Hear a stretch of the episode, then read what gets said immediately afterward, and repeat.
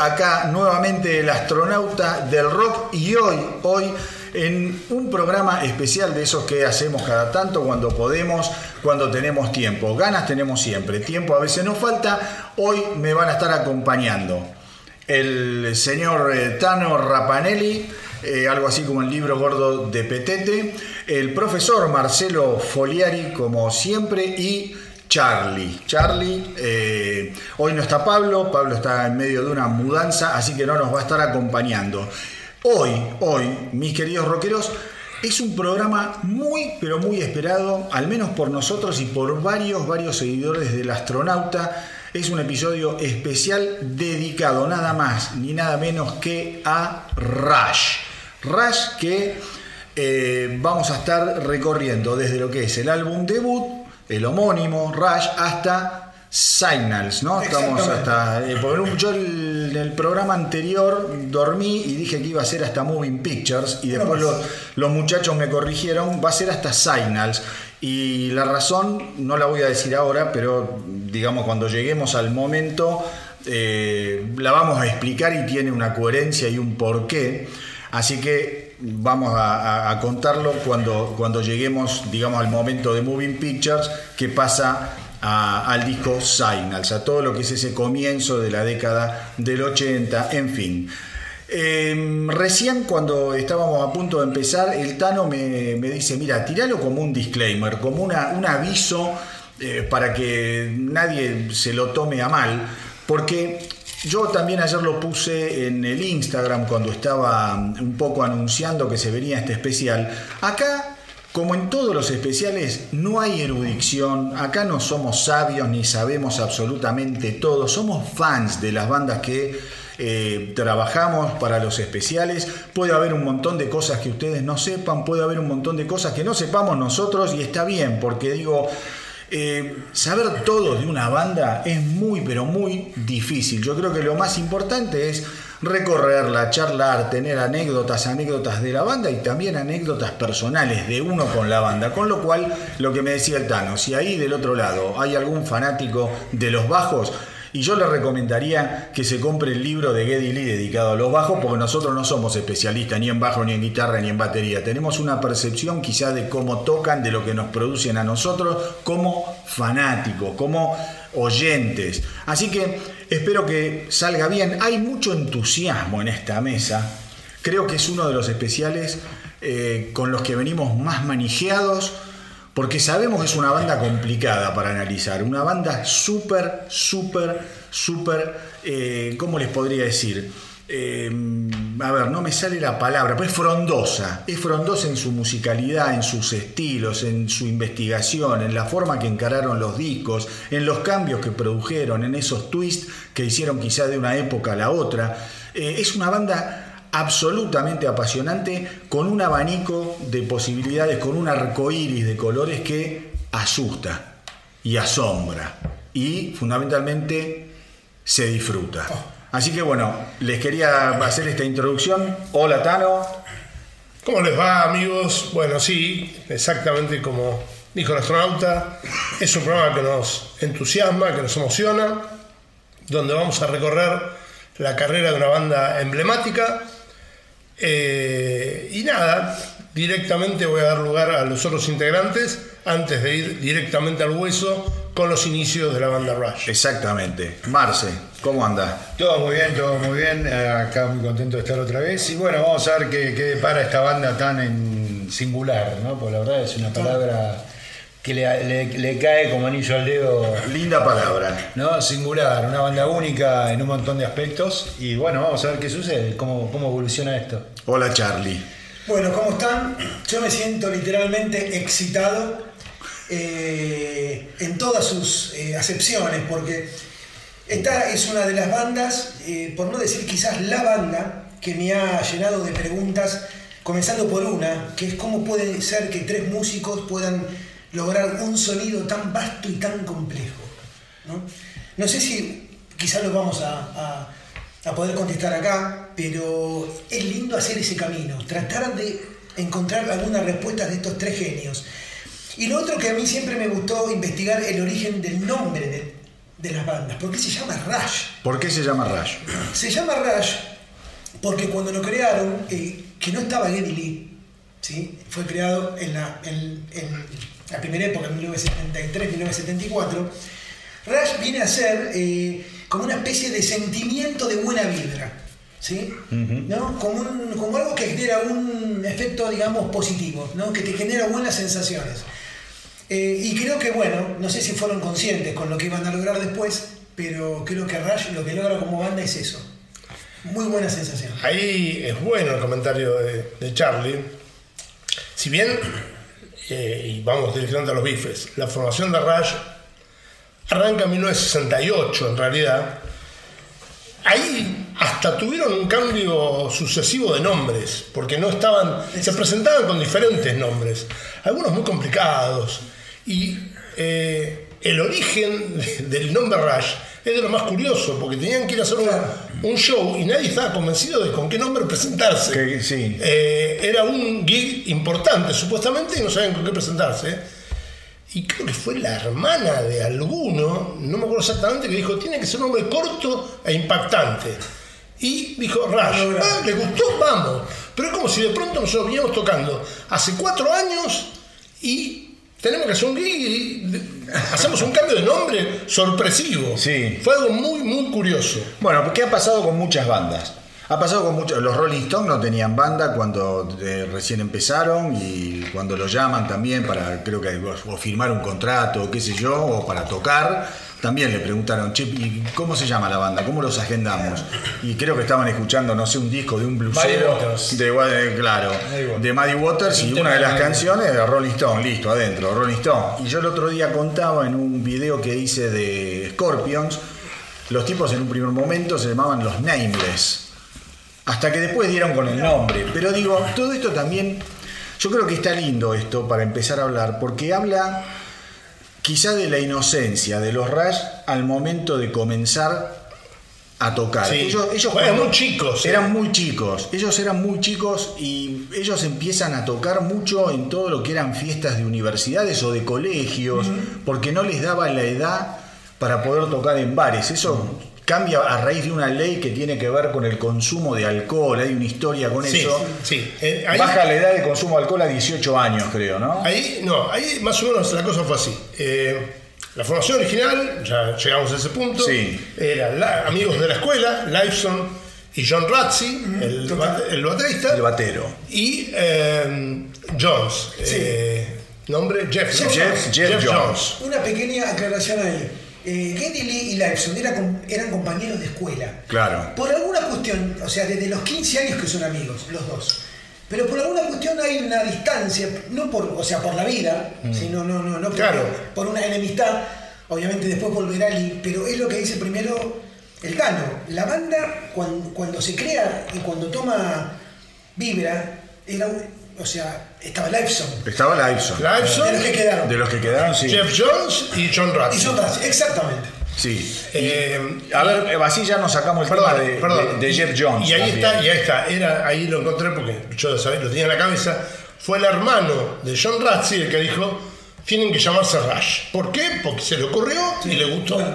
Bueno. Eh, pero Razzi fue un, ti- un tipo importante en la historia de Por Rush, supuesto. A pesar de Por supuesto. haber durado un disco. Ya Sí, vamos a llegar a eso. Vamos a llegar, pero vamos a hablar un minuto de Jeff Jones. Porque Jeff Jones es un bajista que estaba antes de Sí, cantante también. cantante. eh, pero bueno, después el tipo no, no, no terminaba de, de- de encajar y se va, termina tocando en la banda, ¿cómo se llamaba? Red, no me acuerdo, a ver si lo tengo por ahí anotado. Para que ya te digo, ta, ta, eh, que tenían una canción súper conocida. A ver, acá está, ya te lo digo. Jeff Jones, así vamos macheteando un poco. Ellos estaban en Red Rider. Red Rider es una, eh, una banda que tuvo un gran éxito que se llamaba. eh, ¿Cómo se llama? Fringe. eh, ya te digo. A ver, para. ah, que no me acuerdo. Que es un, un tema recontra, recontra conocido de esta banda. Para que vamos a ir. Acá tenemos Red Rider, acá está. Lunatic Fringe. Lunatic, Lunatic Fringe. Fringe. Lunatic Fringe. Lunatic Fringe es una canción que seguramente conoce todo el mundo.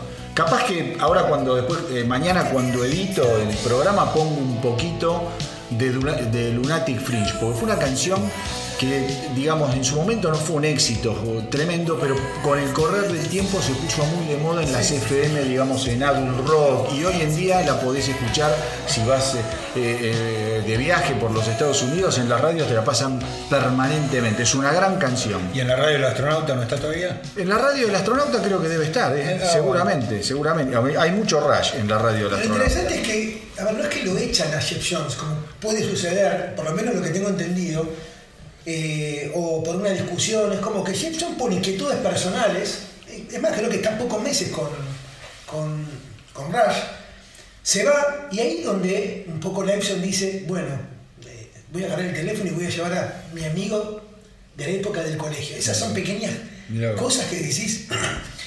Si en ese llamado comenzó a escribirse la historia, ¿no? Porque ¿qui- ¿quién iba a imaginar que Geddy Lee iba a ser lo que- el monstruo en el que se transformó? Claro. Eh, si no hubiese estado ese llamado, Es que eh, también es, eh, tiene cosas muy, muy características de un montón de bandas. Eh, cómo, por qué ellos se acercan individualmente cada uno a la música. Eh, recién hablábamos antes de empezar con el Tano toda la historia muy, muy pesada de la familia Vamos a de cada uno de de, de. Geddy Lee. Geddy Lee tenía, bueno, es de, de ¿cómo Gary? Gary Weinreb, Claro. eh, hijo de hijo de- polacos claro. que estuvieron en el gueto. En el gueto, familia judía, muy Escapado del holocausto, estuvieron en Auschwitz, muchachos. Sí, sí, sí. O sea, es muy heavy la historia de los padres, marcó muchísimo a Lyson. La madre Ali, Ah, eh, perdón, Ali, Ali. Ali, perdón. La madre, eh, la típica Mamele, sí, sí, sí, sí. eh, bastante controladora, con una historia trágica en su vida. desesperada y desesperada cuando Geddy Lee Abandona el colegio. abandona el colegio y, y dice lo mío va a ser la música. Sí. Porque era muy conservadora. Y para colmo, para colmo, una de las razones también por las cuales lo llaman a, a Geddy Lee es porque Geddy Lee les daba permiso para ensayar en su casa. En el sótano. Exactamente. Y la madre enloquecía, ¿viste? Decía, Sí. ¿qué está pasando? ¿Viste? Por justamente Geddy Lee dice, una de las cosas que a mí me movió para meterme en el circo del rock and roll era la densidad que había en mi casa. Era una casa muy, muy conservadora Sí. y con una historia realmente Trágica, pesada. trágica. pesada. Y, y en el caso de Alice Lifeson, venía de clase muy obrera. Muy, muy era de, obrera. de padres que habían huido de la Yugoslavia. de- eh, claro, viene Sí, también de de la guerra también. Sivolnovich, de apellido, hace un rato comenté que es muy divertido, porque Sivolnovich en croata quiere decir, perdón, serbio creo que es. Serbio. es serbio. Eh, quiere decir hijo de la vida, o sea, Claro, Lifeson. Lo único que hizo fue traducir su apellido al inglés para hacerlo más amigable. Eh, pero también arrastra una historia de mucha clase obrera Sí. y, y de familia sacrificada. Y en el caso de Neil Peart, el padre de Neil Peart era, digamos, bastante acomodado porque tenía una, una creo que un, ne- un negocio donde vendía, qué sé yo, maquinaria para el campo, como una, una, un- una historia así. Pero eran los tres, los tres venían de familias con ética muy profunda de lo que era el laburo, el esfuerzo. Ya lo voy a contar, pero ah, voy a adelantarlo un poco, lo voy a ir contando a lo largo de que me vaya acordando también. Esa cultura que ellos mamaron en, familiarmente, esto yo lo vi en un reportaje hace unos días investigando, ellos dicen que la ética de trabajo que mamaron en sus casas fue lo que los hizo hacer la música y la manera en la que encararon el grupo. Era cosa seria para ellos. Sí, sí. Yo eh, ahí agregaría un dato más en el caso de, de Neil Peart.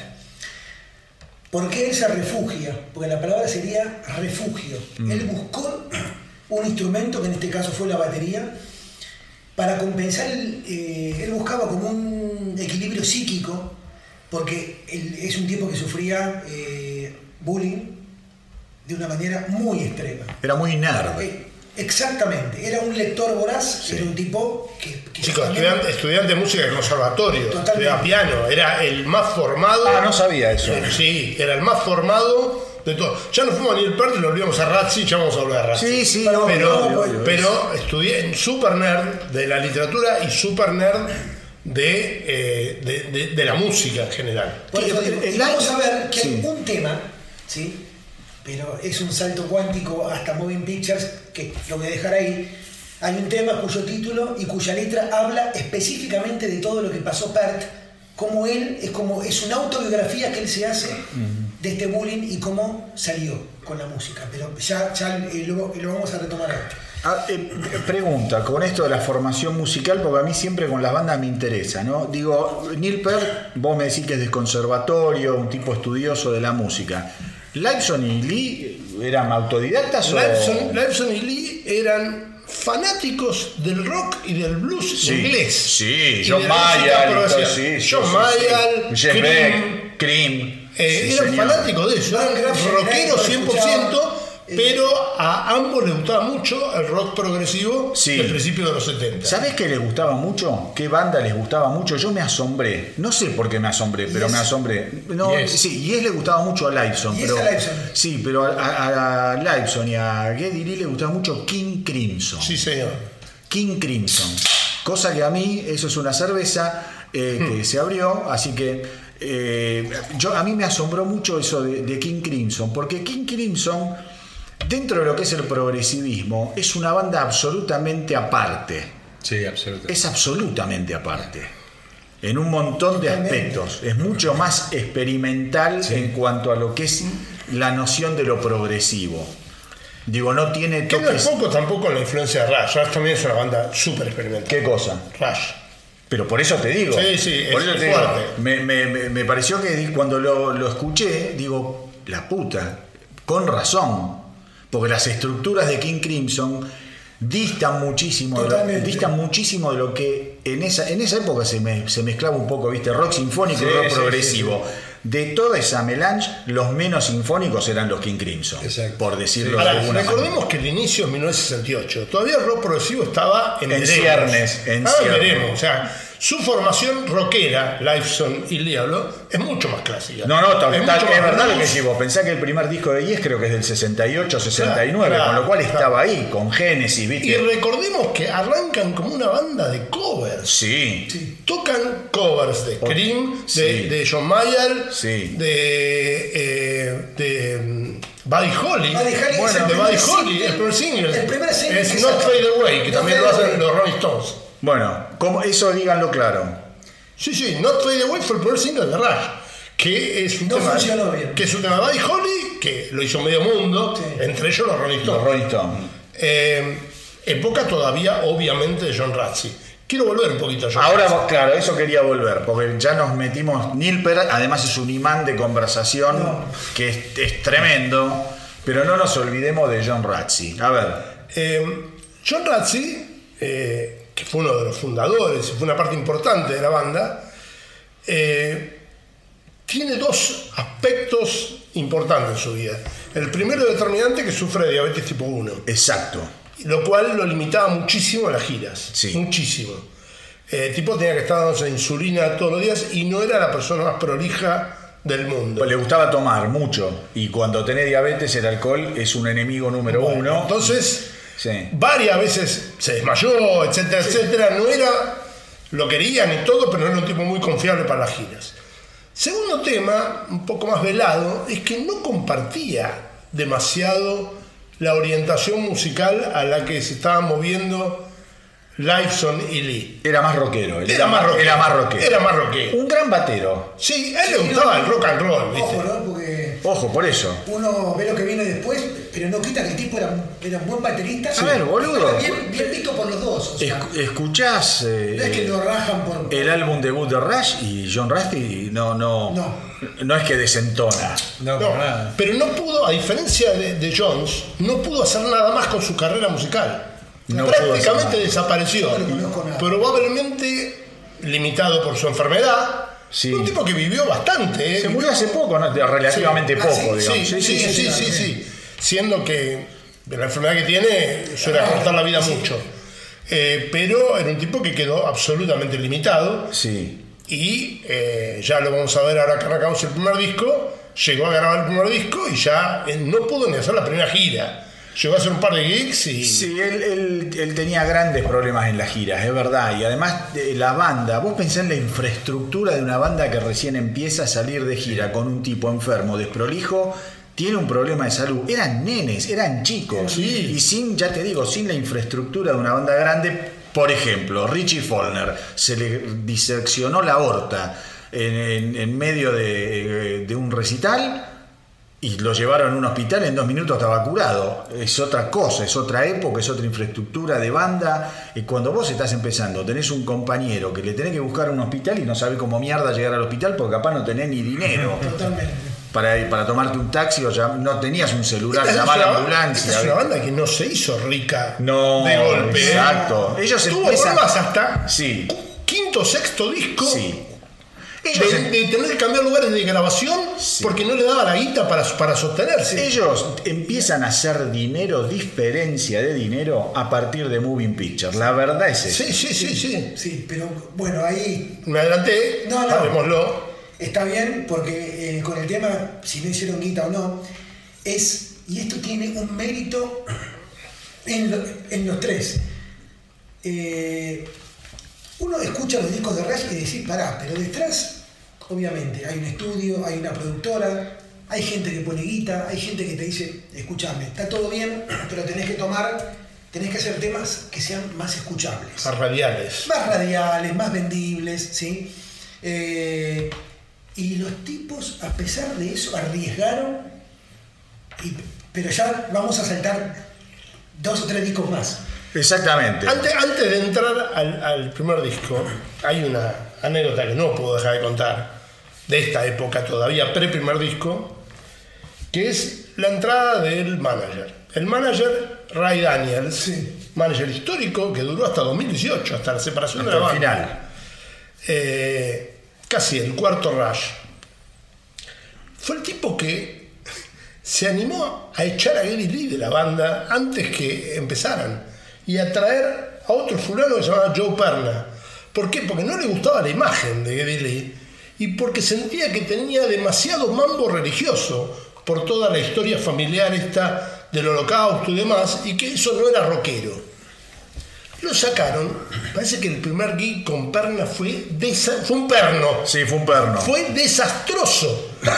Y los demás lo miraron a, a Ryan y les dijeron, no, traigámoslo de vuelta ya. Lo llamaron, le pidieron disculpas lo trajeron de vuelta inmediatamente. Una, una banda que viene a, a colación de lo que dice el Tano, una banda que nunca fue una banda de gran imagen. Totalmente. nunca tuvieron Totalmente. imagen, nunca, nunca se lograron definir como el rockstar típico. Actitudinalmente, pero además ellos, ellos dicen, en, eh, también en otra, en otra cosa que leí o vi, dice, a nosotros nos hubiera encantado subir al escenario y estar con campera de cuero y jeans y... Lleno de chicas Lleno- gritando. Claro, pero dice, no había forma, dice, no nos quedaba bien nada. Dice, Dice, dice, somos la banda, la banda con menos público femenino de la historia. Sí, sí. Y algo, y algo peor. Bueno, como digamos, Alex Lifeson tiene, por lo menos desde mi punto de vista, Tenía- todo el porte.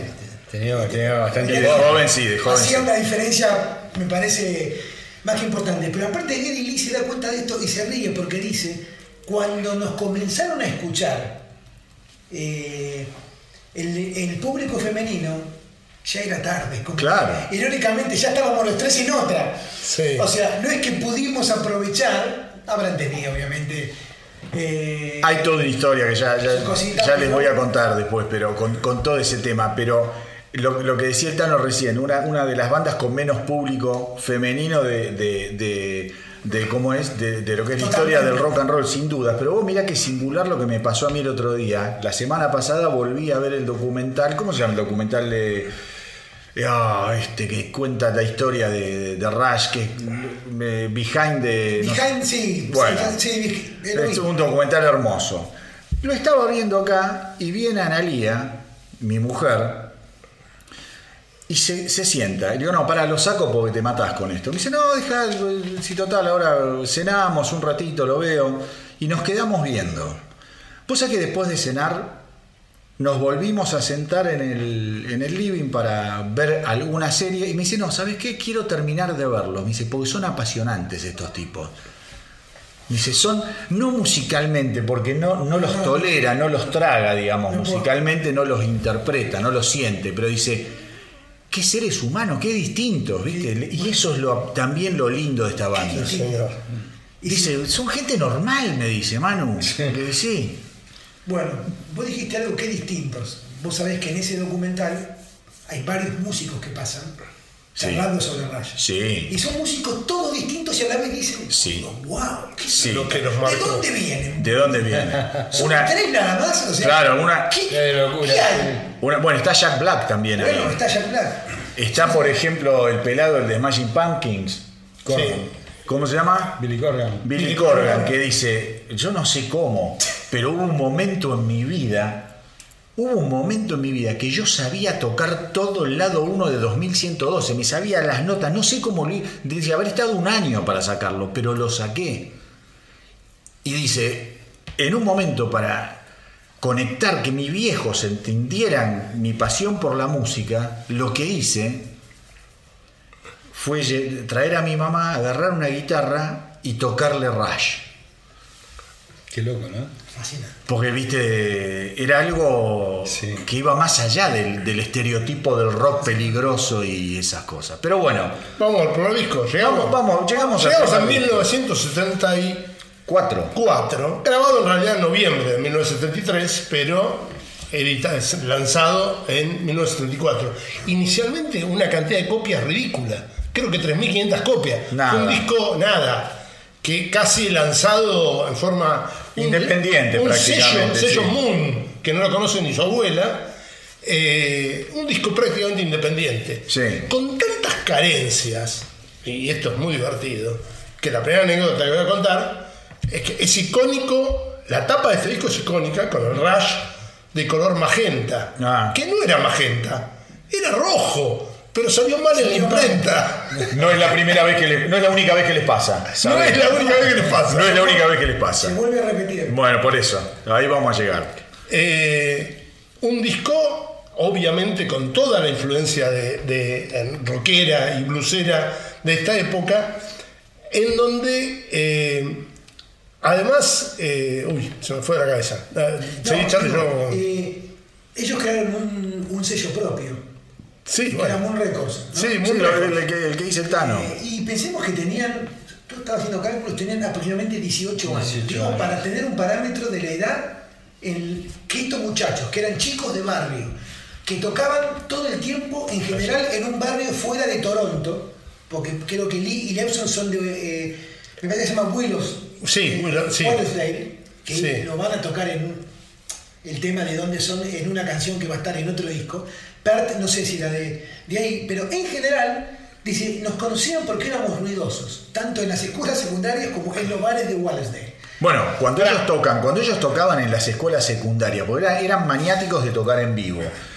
Dice, tocábamos en escuelas secundarias o en fiestas que nos invitaban y cuando empezábamos a sonar, estaba la gente en esa época iba a ver lo- lo- los shows para bailar, para y dice, la gente se quedaba estupefacta porque no podían creer el quilombo ¿Qué es esto? que hacíamos. Dice, no, no pegábamos en imagen, no pegábamos en bailar, no pegábamos en la radio. Nada. Eran los losers totales, boludo. Pará, otra, otra anécdota graciosa de este disco, previa a lanzarse.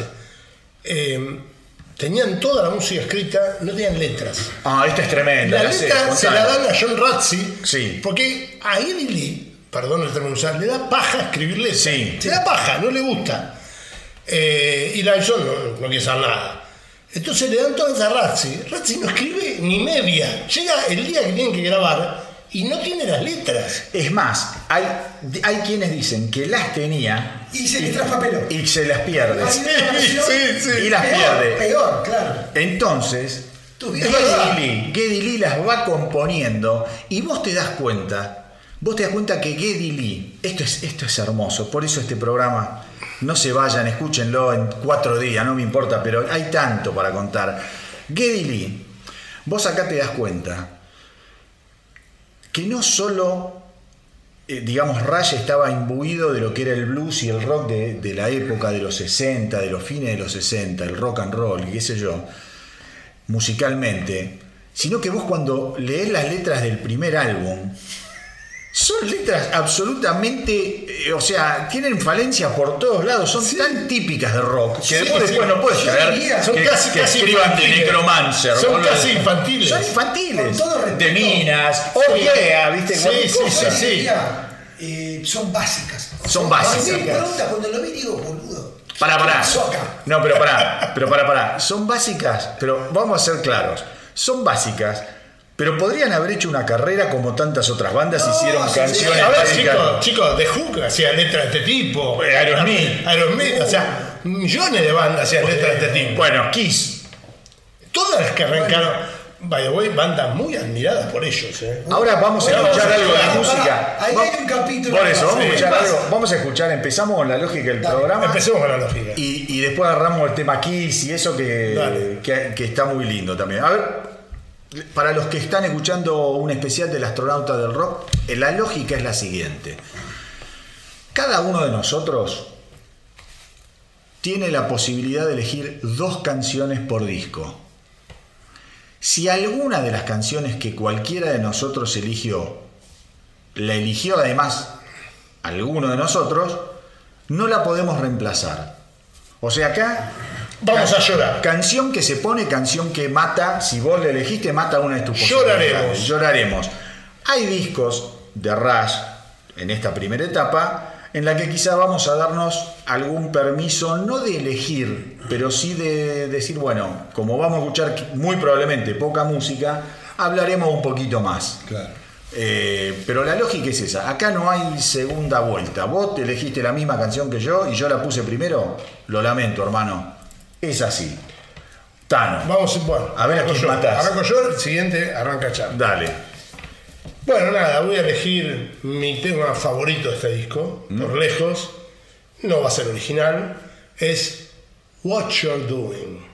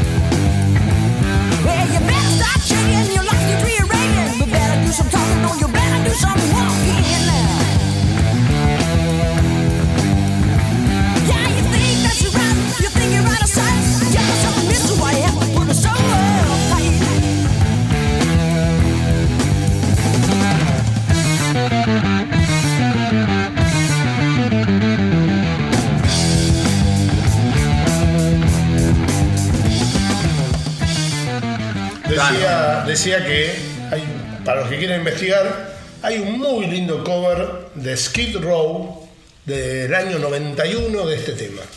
Un tema cepeliniano a full. No nos olvidemos que en esta época y en el siguiente disco, alguien los bautizó de Canadian Led Zepp. Exactamente. Y tiene sentido. Exactamente, exactamente. Tenía, te- bueno, yo en alguno de esos chats que tenemos nosotros, en algún momento llegué a decir, perdónenme los fanáticos de Zeppelin, Rush es mejor que Zeppelin. Son esas manoladas que tiro, pero eh, eh, digamos, Pero este después es incomparable. ¿no? También había sido conceptualizado como una estafa de Led Zeppelin. Como siendo una versión barata de Sí. una banda, cosa que bueno. eh, después son apreciaciones, ¿no? Eh, escucha, a mí, me, a mí me mataste. Este tema era uno de los que yo elegí. A mí ya me la pusiste, Tano, así que te agradezco mucho, la puta que te parió. Y, eh, ah, lo de Kiss, no me, no me quiero olvidar. Ellos giraron con medio mundo, pero con medio planeta. Una de las bandas con las que giraron varias veces, varias veces, fue Kiss. ¿Alguien quiere contar un poco alguna anécdota o Es sigo? que la anécdota que yo tengo en realidad impacta en Fly by Night, no en este, Comparto con él. en este disco. Así Ok. que Yo guardar. diría más. Él va a contar la anécdota y yo voy a traer un tema Sí. que diría, si le saco la voz, la Sí. composición es Sí. X. Es de Kiss. Pero totalmente. Vos sabés Claro. que yo, eh, con respecto al, al primer álbum, eh, porque hay un- una, acá está Marcelo, que es especialista en todo lo que es sonido, más que nada producción y todo ese tipo de cosas. ¿Qué- ¿A ustedes qué les parece? A mí este disco para hacer un primer álbum me parece que suena sensacionalmente bien en las circunstancias que lo grabaron. Totalmente. Yo lo comparo, por ejemplo, con el debut de Aerosmith, por ejemplo, y esto es como que le pasa el trapo a nivel sonido. Sí, eso es verdad. O sea, realmente los tipos ya de embrionariamente algo tenían. Este es un disco que no tuvo muy buenas críticas No. en su momento. No. Lo tiraron bastante abajo. No, bueno, en 2 general. sobre 5, sí, bastante mediocre, si querés. Pero no es un mal disco. críticas. La verdad es que no es No, un mal no es disco un para mal un disco disco. de debut. No es un mal disco. Sí, para no es un disco que suene original para la época, porque es verdad, es un disco muy cepeliniano. Y lo escuchás y sacás cosas de Zeppelin. Sacás cosas de Yes, algo que mencionábamos. Hay mucho de, de Liveson, como. Yo lo noto muy parecido a Steve Howe en un montón de, de canciones de Rush, ¿no? Eh, y el sonido, sí, es muy, muy del British Blues de los 70, claramente, claramente. Sí, ¿no? Y hacer una mención que estos pibes desde el 68 que estaban tocando, quizás no los tres, y el primer disco sale en el 74. Es mucho. O tiempo. sea que la progresión musical, o sea, más allá de tocar en una secundaria, tocar en el barrio, hacer lo que comenzaron a crecer, Sí. digamos, porque Sí. vos fíjate lo que va a pasar en, los- en- en los próximos discos, o sea, Sí. no. Igual, es un Igual disco de, igual es un disco de época. Este, No, y, recordemos lo que dice, lo que dice el astronauta, que igual eran unos nenes, lo que pasa es que empezaron a tocar a los 15 años. Claro, claro, claro, claro. Eh, un poco lo mismo que, que Maiden en su momento pasó a ser original, que se formaba en el 75, el primer disco sale en el 80. Sí. Son 5 años, ¿viste? Pero era, era muy jovencito. Era muy, era, eran muy jovencitos. Así lo de Kiss entonces lo vamos a dejar para Fly by Dale. Night, Me parece. Vos, Marce, tu primer canción. Mi primera canción, a ver, eh, la tengo acá en la lista, espera que prendo el celu. Finding My Way. Hundido. Hundido, pero ¿sabés cómo?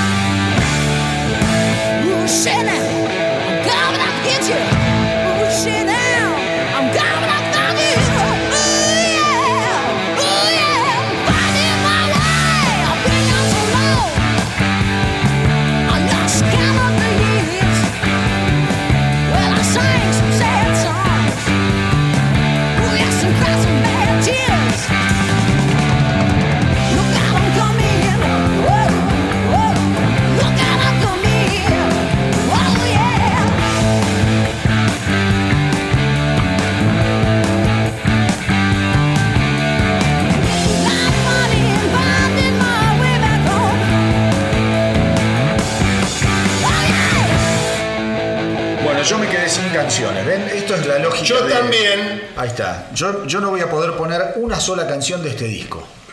Gracias a la lógica del astronauta y que me parece que está mal. no, no, no, no, dejó, dejó, Aclará que vamos a rotarlo. En este programa decidimos. sí. Ah, sí, bueno, no va a empezar El siempre el Tano. El próximo arranca. Eh, bueno, otra vez, acá mucho Zeppelin, mucho rock and roll. Mucho rock and roll. No hablamos de algo que lo hacemos al principio, así que lo vamos a hacer ahora porque lo, lo- se acordó Charlie.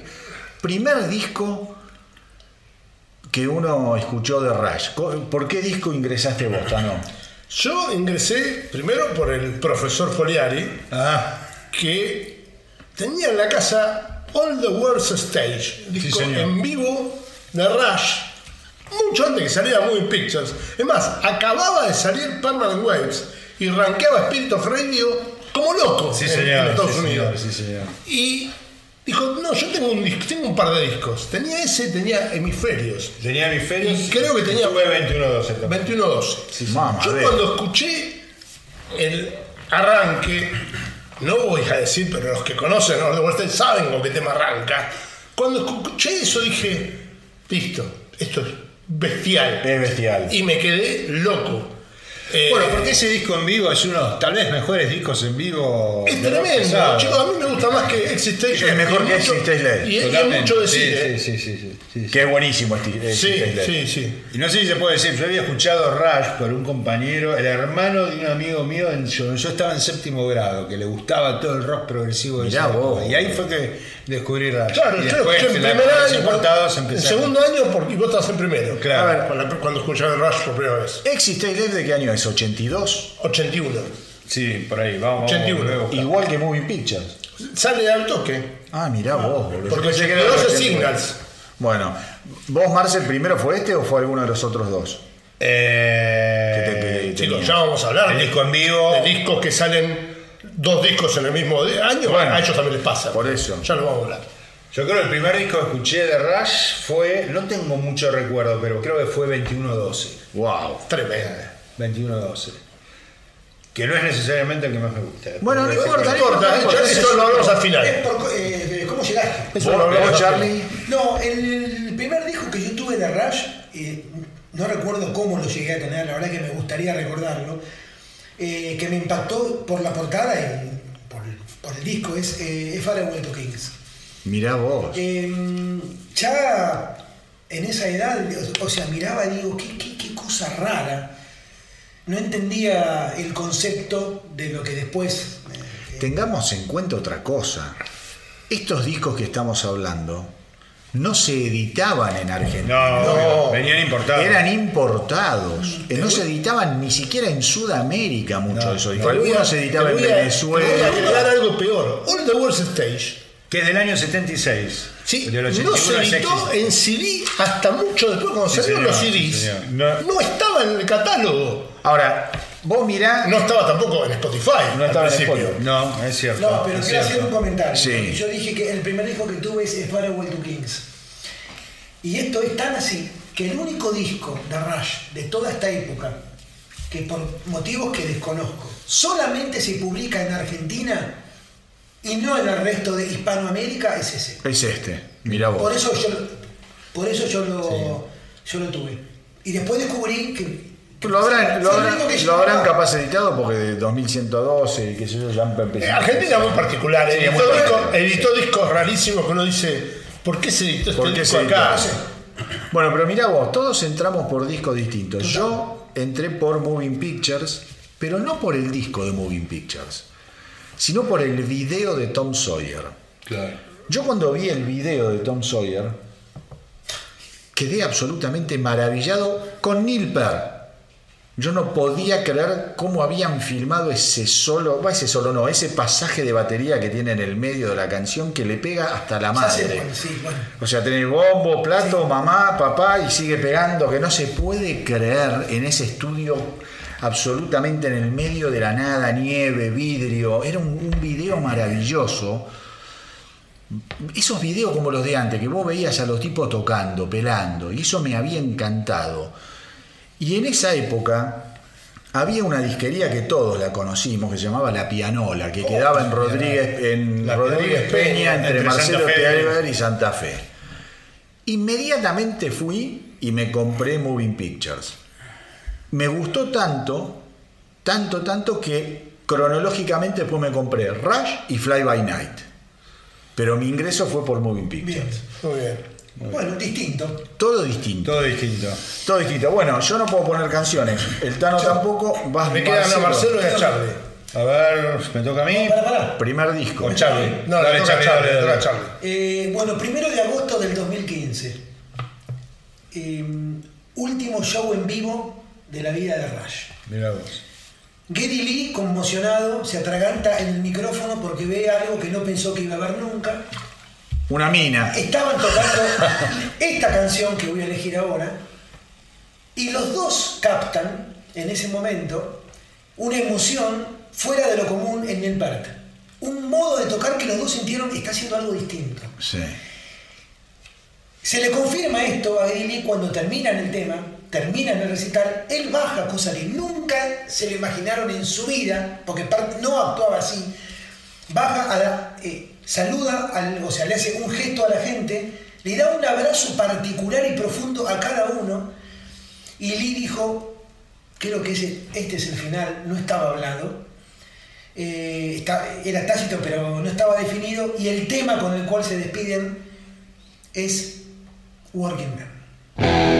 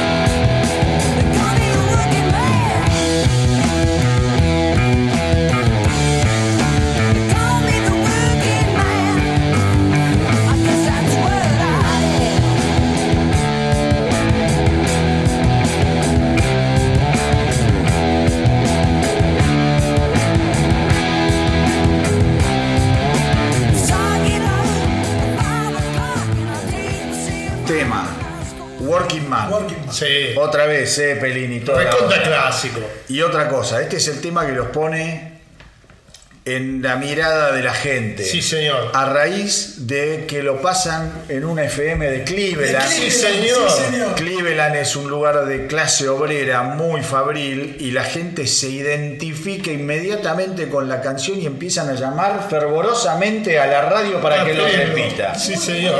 Muy buena. Increíble. Muy Que- a ver, increíble. Boludo, que Cleveland sea el origen de, de- ¿entendés? Para, ¿puedo vincular algo con el tema que viene después? Sí. Con la letra de Spirit of the Radio. Bueno, Porque esa, ese tema va a hablar de una emisora Sí, es el tema sobre la emisora de en radio. particular. Y vuelve a, algo les pasa a ellos con esto. Bueno. Con el tema de la radio. Sí, señor. pero Y yo decía que este es el tema del primer disco que todos vimos en el mítico show en Jeva. En Jeva. Cuando vinieron, que tocaron Working Man. Estu- ¿Estuvimos los cuatro ahí? No, yo No, yo lo vi en Chile. Ah, Lamento. no, Bueno, solo eh, dos. Sí, nosotros dos, el Tano y yo estuvimos, estuvo Carlito Portero, Sí, sí. eh, Un que, show le, divino. que le mando un beso que seguro está escuchando. Bueno, uh, qué show, Un mamá, show divino. eh, Tremendo. De Time Machine. Sí, sí. Qué locura. Había, Tremendo. ¿qué? había como unos hornos unos pollos dando No, vueltas, o qué cosa, o unos lavarropas. creo, tengo miedo equivocarme, si no cerraron con el tema Working Man, me pegan el palo. Yo creo que cerraron con Working Creo que fue Man. el último. Creo que cerraron. Si no cerraron, alguien que lo comente, alguno de los que esté escuchando. Bueno, Marce, te queda un tema de ¿Un tema más? Sí. Before and After.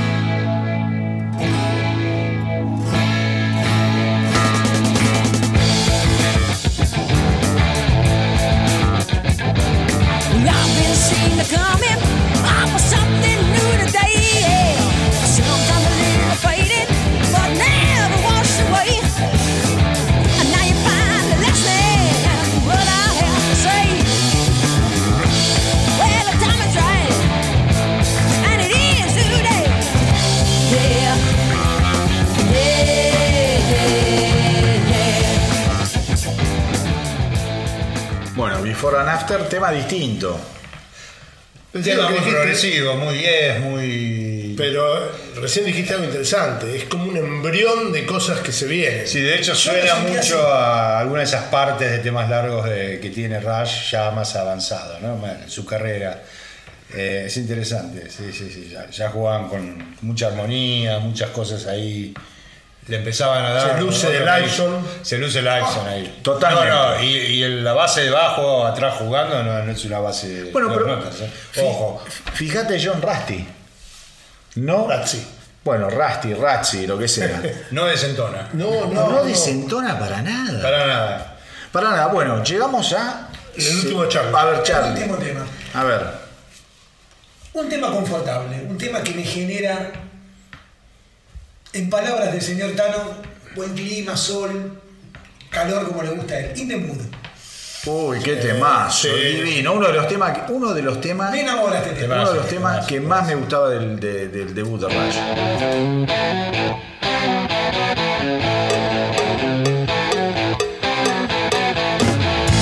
Oh, hey now, baby.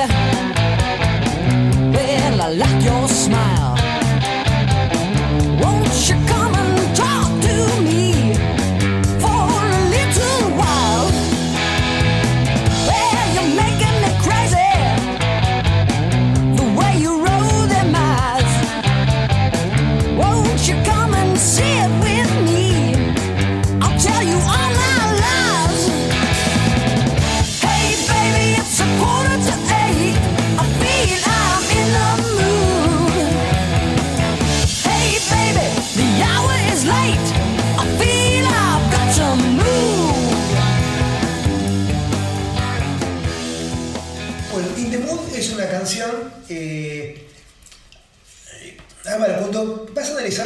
Composiciones de los temas de Rush, eh, quienes que vean las, las letras, salvo excepciones, casi siempre en el part, la mayoría de los temas son co-compuestas entre los dos, pero este tema es exclusivamente de Geddy Lee. Eh, es un tema de Geddy Lee que incluso tenía 2 barra 3 años antes del disco. Mirá o sea, es como que lo vuelve a traer y se lo muestra a y dice, che, ¿qué te parece este tema? Y él dice que comenta que Lifeson le dice, che, está bueno. vamos, vamos para adelante, ¿no? O sea, siempre con optimismo y, y la verdad quedó muy bien. Es un una hermoso tema. Es uno- a mí era uno de los temas que más me gustaba de este disco. Lindo, lindo tema. Sí, sí, sí, y hermoso. Con una... Impronta quisera. No, a- Quisera, Cupera. ¿no? Sí, Cooper, Alice Cooper, como dice el Tano, tal cual. Mucho Muy de siempre me da época. una impronta tremenda de Kiss. Total. Tremenda. Muy de época, muy de época. Bueno, año, año 1975, Fly by Night, primer disco con el señor Neil Peart. Bien parte. Bueno, contamos la anécdota Sí, de la audición de Neil Peart. Sí. Eh, en realidad ocurrió ya en, la- en el disco anterior, pero bueno, viene al caso ahora. Eh, el señor Neil Peart era, era un nerd, como dijimos antes. Era un tipo rarísimo, de conservatorio, lector, pelo largo, desalineado.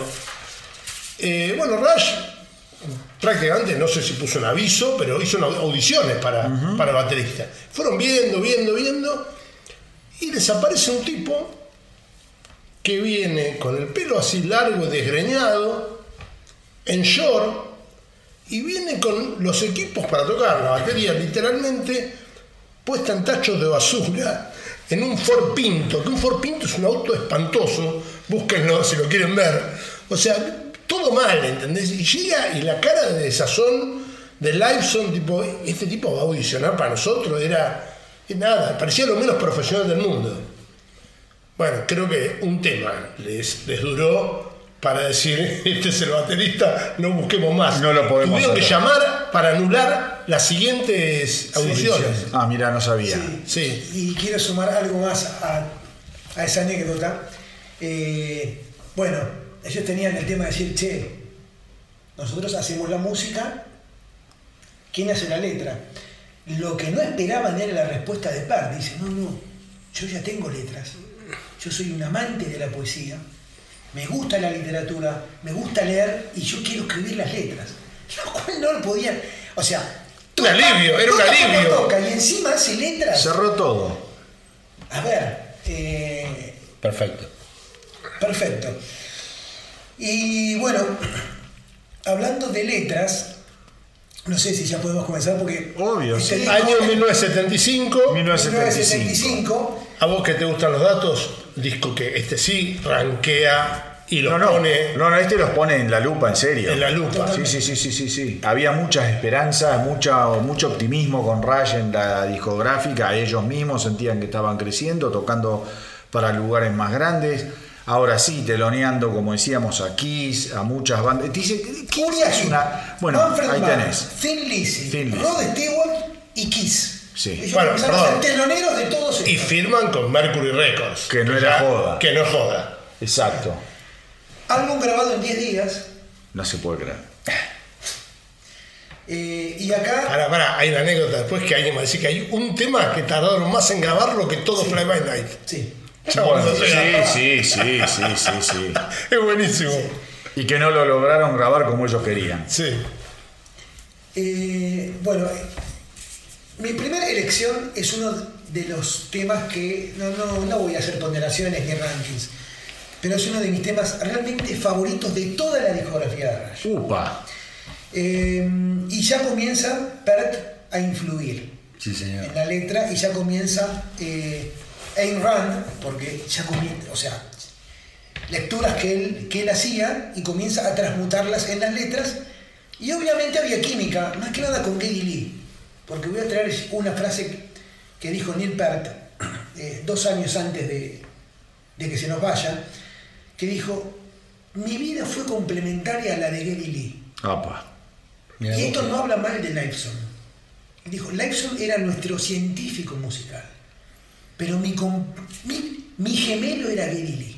mirá vos. Yo hacía las letras y él tenía que interpretar lo que yo hacía. Éramos como dos almas en una. Es muy fuerte Como escuchar que concepto para- es- como concepto que diga algo así. Eh. O sea, de un músico escucharlo así.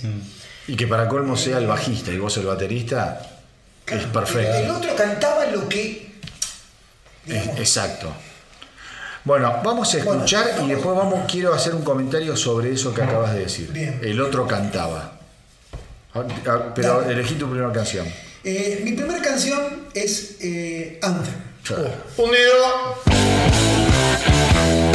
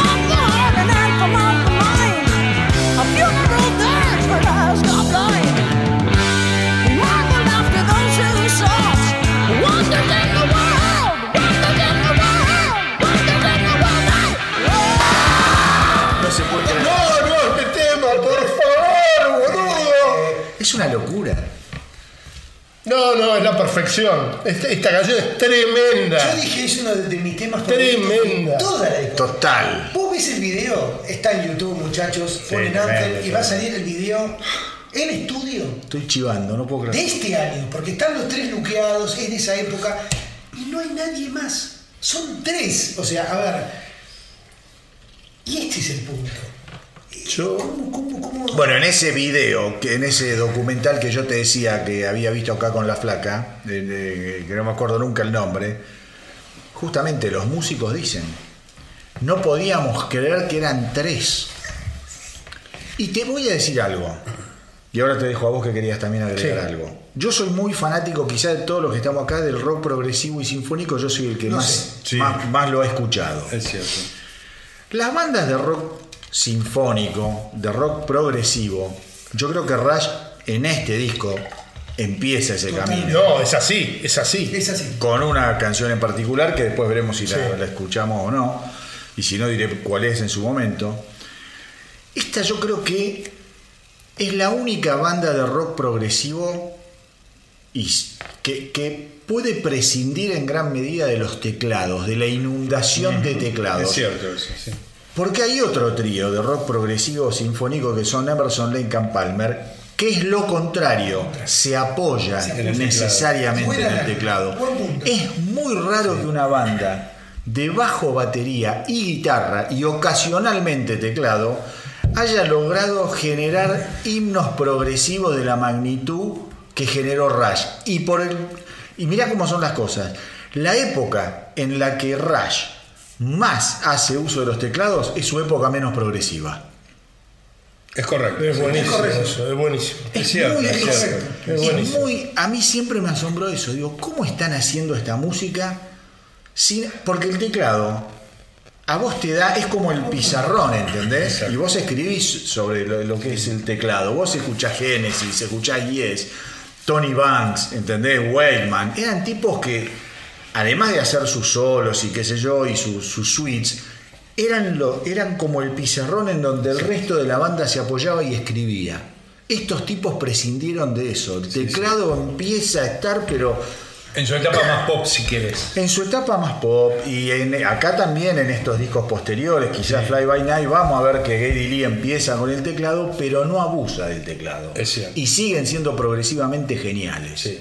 Listo, quería decir eso. Eh, yo voy a, voy a agregar dos cosas relativas a este tema y que enganchan con el siguiente, que si me permiten voy a elegir. Eh, primero, el mérito de Terry Brown, el productor, porque este disco suena de la... Es el primero con Terry Brown este. Creo que sí. Sí, el, el- el primer álbum Lo que suena este disco es, tremendo, alucinante. tremendo. Alucinante. Segundo, yendo a las letras de Neil Peart y su inspiración. Eh, Charlie mencionó a Ayn Rand. Ayn Rand es la autora La de de corriente, Atlas. de la corriente de la rebelión de Atlas, sí, de la corriente filosófica del objetivismo. Eh, obviamente la amada de los libertarios. eh, que yo creo que si bien nunca se metió en política, eh, y esto lo dejó siempre muy claro Neil Peart, sí es un libertario de alma. Absoluto. Ah, Cuando habla- uno habla de libertario de alma, habla de considerar al individuo como el artífice de su propio su destino. propio, sí. ¿sí? Y él escribía mucho sobre eso. Sobre, y Anthem está basada en, en un libro de Ayn Rand Totalmente. directamente. Eh, y vamos a verlo esto a continuación siempre entonces. La otra cosa que le gustaba mucho a Neil Peart era la ciencia, ficción y la mitología, etcétera, Tolkien, bueno, etcétera, etcétera. Bueno, acá. Eh, Acá está. bueno, y Tolkien está acá. bueno, y, le gustaba mezclar las dos cosas. O sea, contar historias de ciencia ficción en donde el líder tuviera una salida Sí. eh, gloriosa, épica en función de algo. Ya vamos a llegar a una canción Sí. particular. Yo voy a empezar ahora con algo, si me permiten. Yo creo es que- una anécdota. Pero te- Sí, dale. algo del Tano con lo que dijo recién.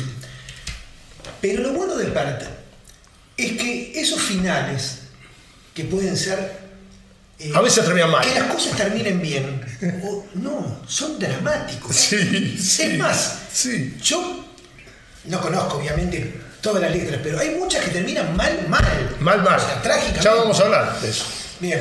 Eh, sí, pero además que porque lo- a lo que no le escapa a Per es a lo que él dice, el individualismo, el ser humano. y el ser humano Pero hacerse en- cargo, hacerse entendido, cargo. entendido como las decisiones que toma. Exactamente. Y, lo- y vos, después del final de las decisiones, son las consecuencias. Y pueden ser buenas, como decís vos, o malas. Exactamente. Vamos. Bueno, eh, esta anécdota que es bastante divertida le da origen a la canción que yo elegí, que es eh, el manager, Ray Daniels, tenía dos perros. No, ya está. Ya está. Dos Hundido, perros. hundido, ya sé cuál es. Uno se llamaba Mordedor, Biter, y el otro era el perro de nieve, Snow Dog. O sea, Pero- un ove- es un ovejero alemán y un siberiano. Sí, señor. ¿Y qué? Es un Está loco, boludo. Pero ¿y entonces qué se le Chao, ocurre? Para, para, ¿qué, se, ustedes, boludo. ¿Qué se le ocurre a Neil Peart? Se le ocurre inventar una historia en donde Vaitor, le cambia el nombre, es un demonio, un demonio malvado, porque Vaitor mordía, era malo. Es un demonio malvado y Snow Dogg es un héroe mitológico que va a vencer al mal. Y arma toda una, una, una especie de cosa medio vikinga. Y Vitor En- va a aparecer otra vez en, en- Sí, en señor. otro disco. Sí, señor. Sí, señor. Hace toda una especie de oda vikinga sobre, sobre los dos perros del manager. Es hermoso. Que es hermosa. Es hermoso. Bueno, Obviamente el tema es Vice. Sí, no vamos, es que tema, mamá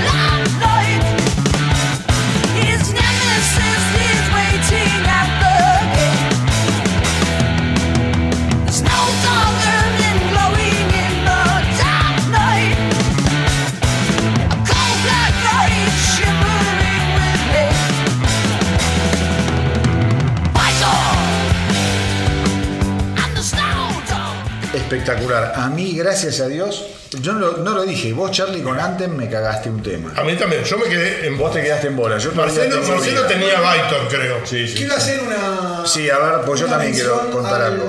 Al tema Vitor. Ahí me di cuenta que hundido. Eh, y mal por mí, porque yo lo cambié, tenía otro tema que era In the End. eh, que me vuelve loco y lo cambié por. Pero Vitor, me atrevo a decir que es la primera canción de Rush. eh, Decilo, decilo vos porque lo iba a decir yo, a ver si es lo mismo. en donde, a ver, primero por la duración del tema. Sí. Segundo, porque Rush tiene. Ellos les gusta llamarlo mucho como si fueran suites. Sí, señor. Sí, señor, bien. Como partes compositivas que, si bien hay un continuado que es la historia, van cortando y, y- y es más, las denominan de manera distinta. Sí, como sí. si fuera, no sé, Mozart. Sí, eh, O Brahms o Beethoven. Si tenés el preludio, el qué sé yo. Bueno, bueno, y esto va a ser como una constancia, por lo menos, no sé, hasta el año, quizás, hasta Moving Pictures, por ahí, un año antes. Anticipa los futuros Pero anticipa- Sí, total, la forma de composición Eh, de- Exacto, ya la duración del tema, los cambios de clima, Bueno. eh, cuestiones habladas, relatos, o sea, Es- temas que hay momentos donde se ponen a zapar y decir, boludo, están zapando. Yo, Y hay un tema, y lo último que menciono, que no es este, que a mí me sorprendió cuando yo lo descubrí, que nunca había escuchado en un tema de estudio Sí. un solo de batería. bueno, Yo lo tengo asociado con el vivo, Claro, no con claro. un tema de estudio, y disculpen mi Es ver- ignorancia. es verdad eso, ¿eh? Es verdad. ¿Qué está haciendo acá Nilbert?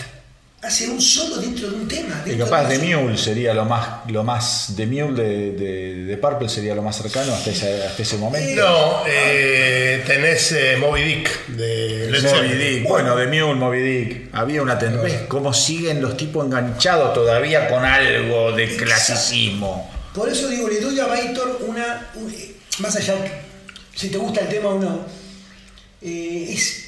Vuelvo al embrión. Ellos querían, estaban como sacando. Bueno. No sé si la fórmula, pero. Yo, lo que vos estás diciendo es lo mismo que iba a decir yo, pero de una manera mucho más resumida lo mío. Esta canción es el ingreso al progresivismo de Rush. Exacto, ahí está. Eh, o sea, es el ingreso al progresivismo de Rush. Ya Rush, después de esta canción,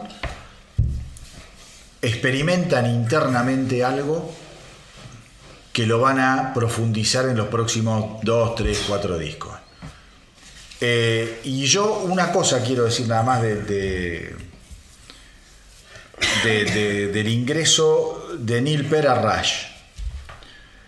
Yo creo que es lo que habíamos, que vos lo habías sugerido en esa mitad complementaria, no solo musicalmente. Si vos te pones a escuchar en detalle el primer disco de Rush y Fly by Night luego, vos vas a descubrir que la forma de Geddy Lee a nivel melódico cambia radicalmente. Porque él tiene que adaptar su forma de cantar a letras que no escribe él. Exacto. Sí, Entonces claro. vos tenés que frasear distinto, Sí, sí. acomodarte a la, a la letra en función de la música que vos compusiste y la letra la hizo otro. Eso para mí es, el último impacto, digamos, que tiene la presencia de Neil Peart, que es, genial en todo sentido, como baterista, como letrista, pero además lo define a Geddy Lee como un, cantante distinto también. Porque se ve obligado, boludo. Tiene un animal. Vos si ves la riqueza eh, de palabras, no sé Lírica, cómo se dice, lírica, que hay en este disco comparado a lo que es Rush, Tiene el que debut. Tiene que ver. Es algo, o sea, es realmente un abismo. Sí.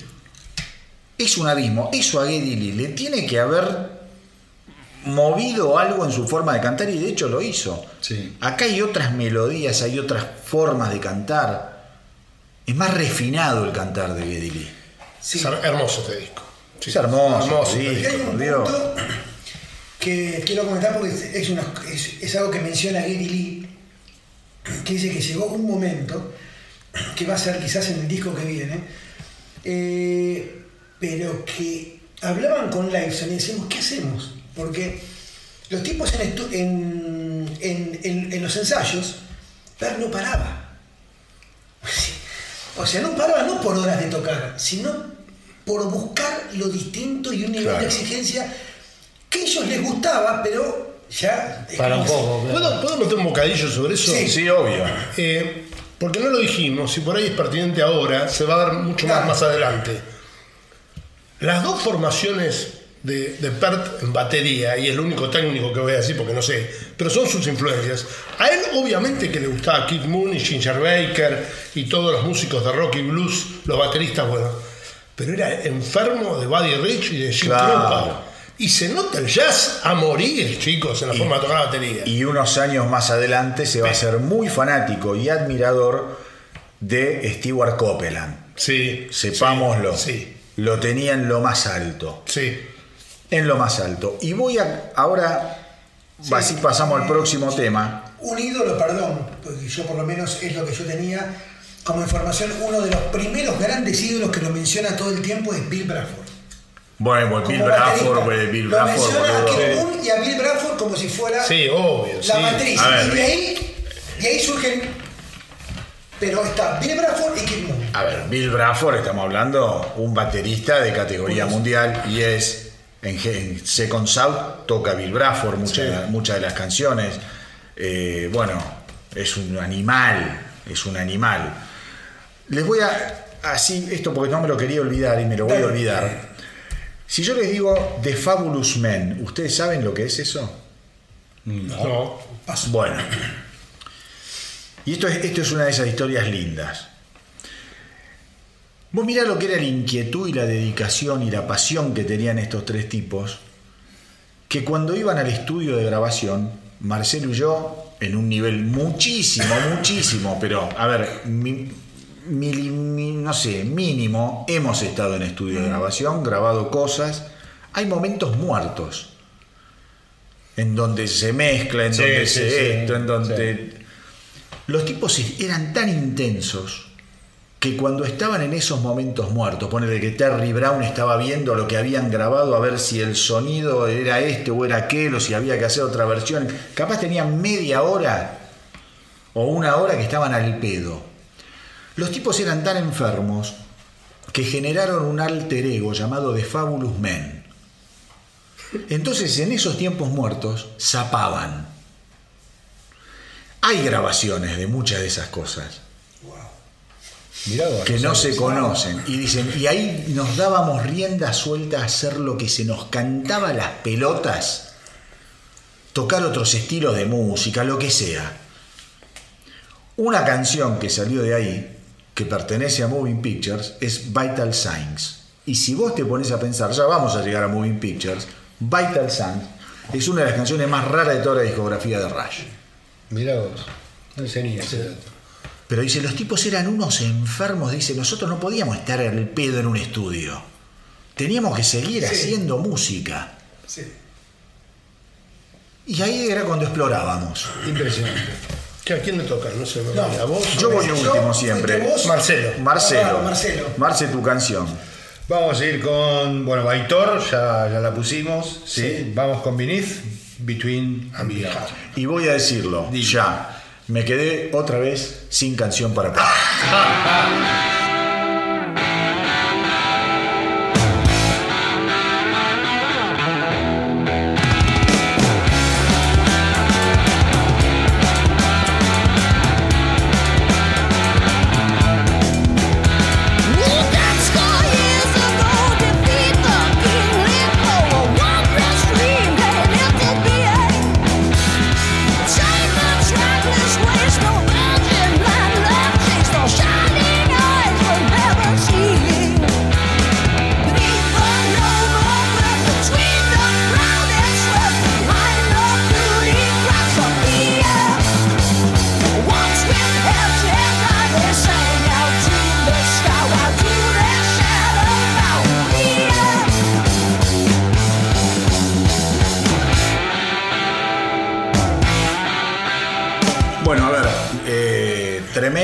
yo ya no tengo más canciones. Ninguno. tampoco ninguno. Ya matamos a los que están escuchando y no conocen Fly By Night, escuchen el disco.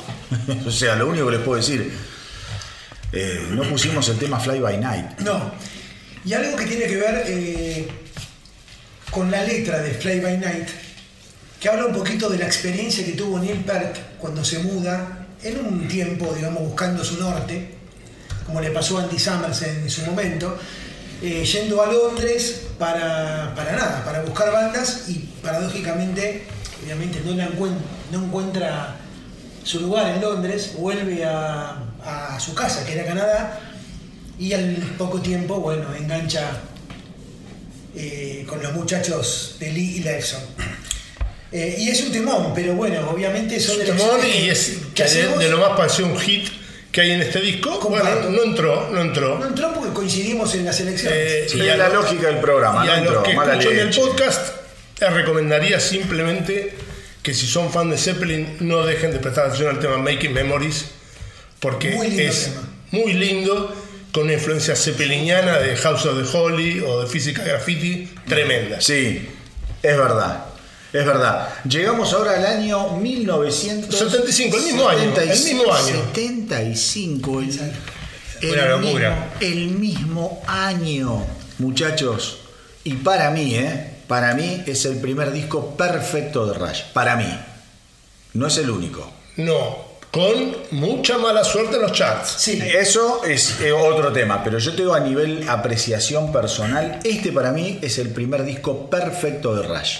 Porque está, ya está todo claro, digamos. podemos decir que hay como mojones en la ruta de Rush.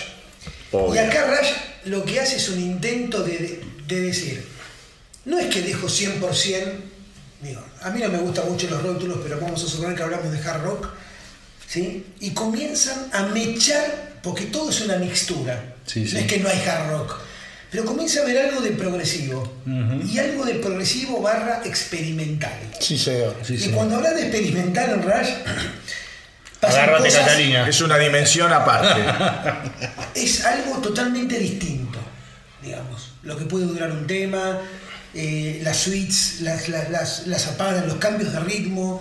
eh, no, hay, no, hay, no hay algo, hay como sorpresas constantes. estamos hablando de Carriers of Carriers Steel. Carlos of Steel. Carriers of Steel. Un acá- disco desafortunado, insisto, en los rankings, a Es pesar verdad. de ser un discazo. Un disco que lo llevó a una crisis con Mercury, que Sí. estuvo a punto de voltearlo directamente. Y es el otro disco que yo te dije en donde hay un problema en la impresión de la tapa. Sí, señor. Porque la tapa iba a ser una, esa imagen que se ve metálica, ¿viste? Era metal. Y se imprimió mal y salió ese marrón medio. Ese bronce. Ese cobre, Sí, ese cobre, bronce, cobre raro. Y bueno, y salió así, qué sé yo. Hay dos temas acá, no para mencionarlos ahora, sí, después, que son los que aduce la productora, que son los culpables del fracaso comercial. Ya sabemos. Y esos dos temas son los que ellos jugados, por eso digo la valentía de estos tipos, porque hay que estar ahí, ¿eh? Es un viaje en el tiempo, en 1975, decís qué público estamos conquistando, dónde queremos ir. Y los tipos se jugaron. Sí, pero la, la- la mayor jugada viene después de este Sí, disco. Ya vamos a hablar, porque la es lo que hablamos de Neil Peart. La tenés que hacerte cargo de las consecuencias. Los tipos fueron, se hicieron cargo de las. con- voy a hacer un juego de palabras. Fueron consecuentes al hacerse cargo de las consecuencias. Ahí está. A mí esto me hace acordar un poquito, no musicalmente, sino en actitud, a la historia famosa que todos saben de Freddie Mercury Queen, cuando dijo, no, flaco, vos no entendés, yo voy a agarrar Rapsodia Bohemia como a mí se me canta, y si dura lo mismo, y si tiene una rapsodia en el medio, 28 minutos. hago lo que quiero porque Claro. no me van a cercenar, Sí. me importa tres pitos. Estamos hablando también, Carres Steel sale en un momento en el que el progresivismo y el sinfonismo estaba a todo culo. Sí. Estamos hablando de la época de oro Del rock progresivo. del rock progresivo, no nos olvidemos de, viste, álbumes de Genesis, que yo, Foxtrot, eh, Nursery Crime, Trespass, yes. ni hablar. Sí. Entonces, había. Pink Floyd, sí, Pink Floyd, sí, sí, Sí, Pink Floyd fue otra cosa. Siempre fue raro, pero proxy, sí. no sinfónico, No, proxy. pro- sí, total. Y muy exper- más experimental. De- de- Para mí no progresivo. Sí, para mí es absolutamente inclasificable. Inclasificable. Ahí está el tema. Pero sí, es una época en donde, bueno, la gente se tomaba el tiempo para escuchar álbumes, Sí, canciones largas. canciones largas, había una, un interés por eso. Exacto. Así que un disco que, insisto, para mí es el primer disco perfecto de Rush, pero es una... Y no, no, no, no es el que más me gusta, pero es un disco que conceptualmente es perfecto. No sé quién va a empezar. Va a empezar. Ay, no sé qué tiró Bueno, Charlie. ¿Qué tiraste, Charlie? Ahí estuviste haciendo alguna escucha medio extraña. Y yo voy a ir por el tema que habría, hablábamos con él recién de Y me hundió. Stage. Y no puedo, no puedo. Y me hundió. Bastille Day. Sí, tremendo tema. Tremendo tema.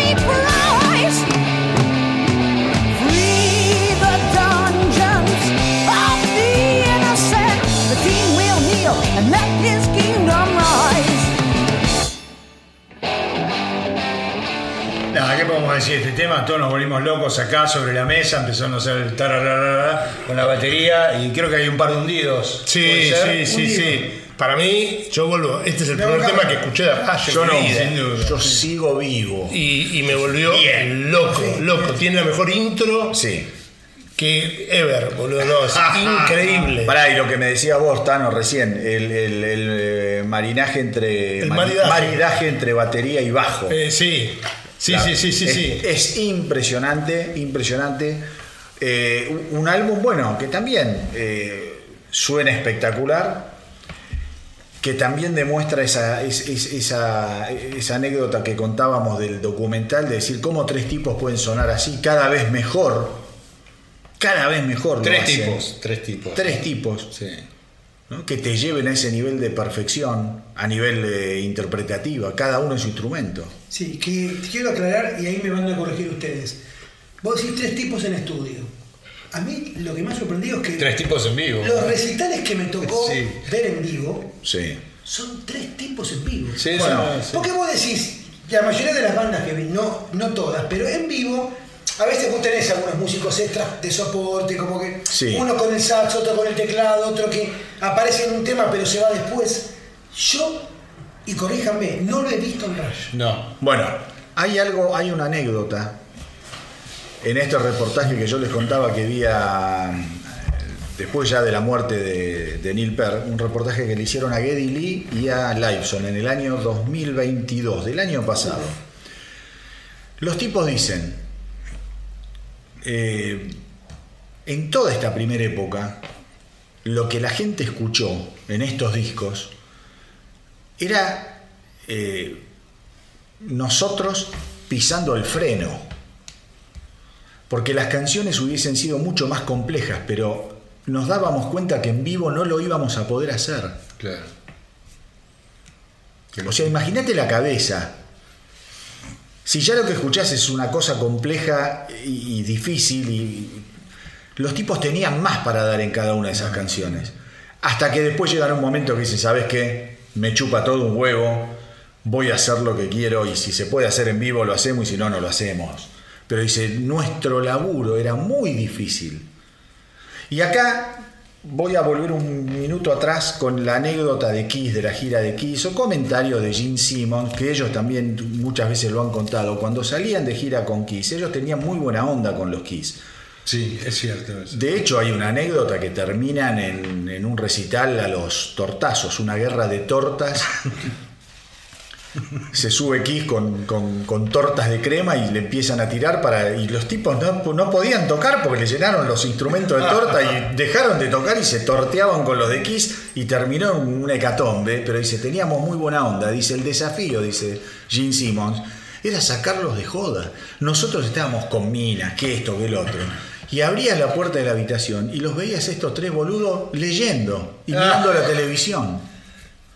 Entonces le preguntan, dice, pero ustedes que no. Dice, no, mira, nosotros tuvimos, obviamente, nuestra experiencia con fumar, con, cuando estábamos con mucho laburo, mucha gira, una línea de cocaína, lo que sea. Pero antes de subir al escenario, no tomábamos ni una cerveza, porque lo que hacemos nosotros es muy difícil. Exacto.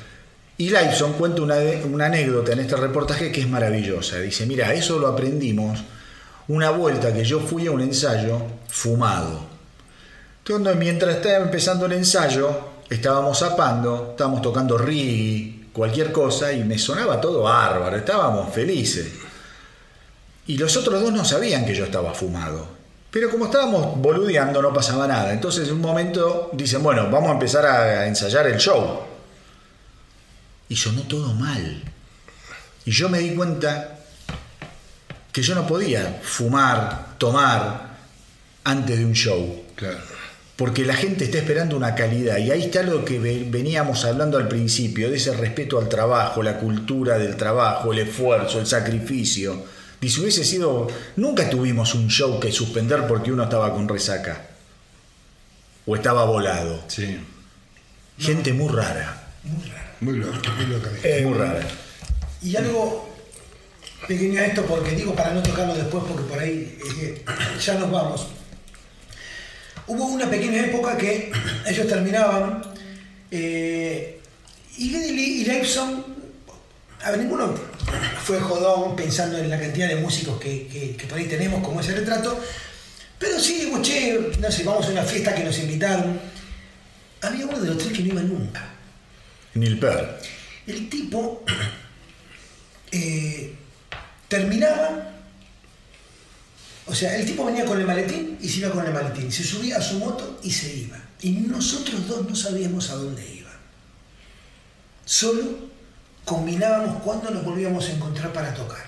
En todo ese tiempo no sabíamos dónde estaba Neil Peart. Eso pasó eh, Eso después de las tragedias de Neil Peart. Fue, Claro. fue muy, muy marcado toda esa Claro. época. Neil Peart ni siquiera iba a los meet and greets. No. El tipo tocaba y se iba a la mierda. Personaje. Los otros dos sí se quedaban, se sacaban fotos con la gente, pero Claro. un tipo muy particular. Bueno, Bastille Day, Marcelo, ¿quién sigue? ¿Querés que siga o seguís vos? ¿Cómo Eh, bueno, Seguí, seguí. Sigo yo, es raro esto, porque eh, voy a elegir una canción que dura 20 minutos. Me mataste. Me mataste. Obviamente no se van a poner los 20 minutos. Si fuese por mí, la verdad, no tengo ningún problema eh, que es eh, la fuente de. Sí, de Fountain of Love. ¿Puedo contar un poquito de la historia? Sí, hermosa historia, hermosa historia. Eh, Neil Peart, como ya lo dijimos hasta el cansancio, es un enfermo de la, de la realización individual, pero también de la búsqueda de la inspiración y de la búsqueda de la iluminación, ¿no? Y, eh, como, como trascender, como ir más allá.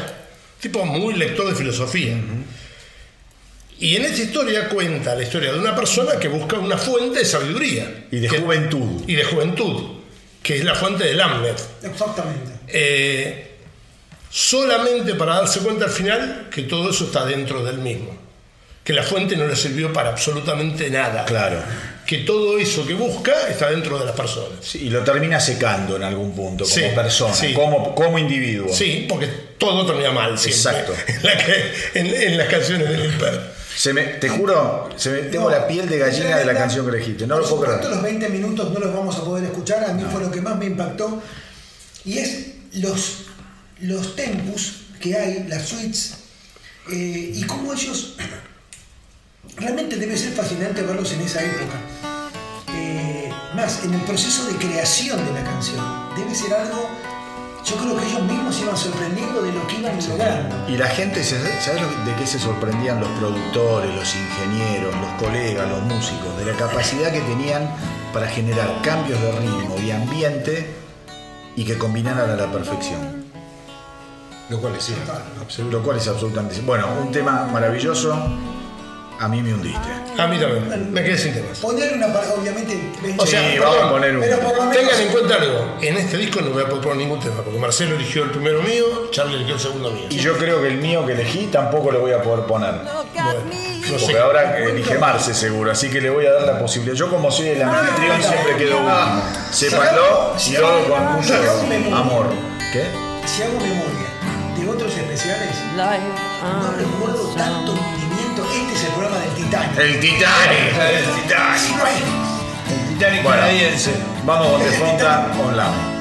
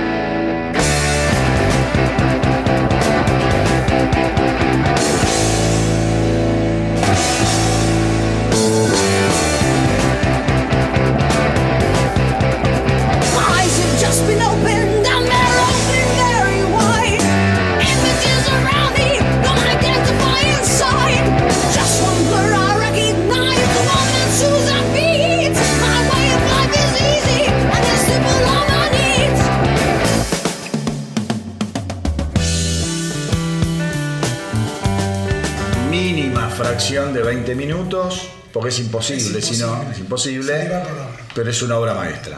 Marcelito. Bien, yo voy a ir con otro tema que me encanta. Eh, hablamos de este tema cuando llegamos acá y nos juntamos a, a charlar un ratito. Que el tema, según creo el Taro dijo, era donde Un trabajaba. lugar donde trabajaba Oh, eh, eh. Neil Peart. Neil Peart. que Es una historia personal. Lakeside, Lakeside Park. Lakeside Park. Gr- Gran tema, Gran y, tema no, y, la- y no me hundiste. Ah,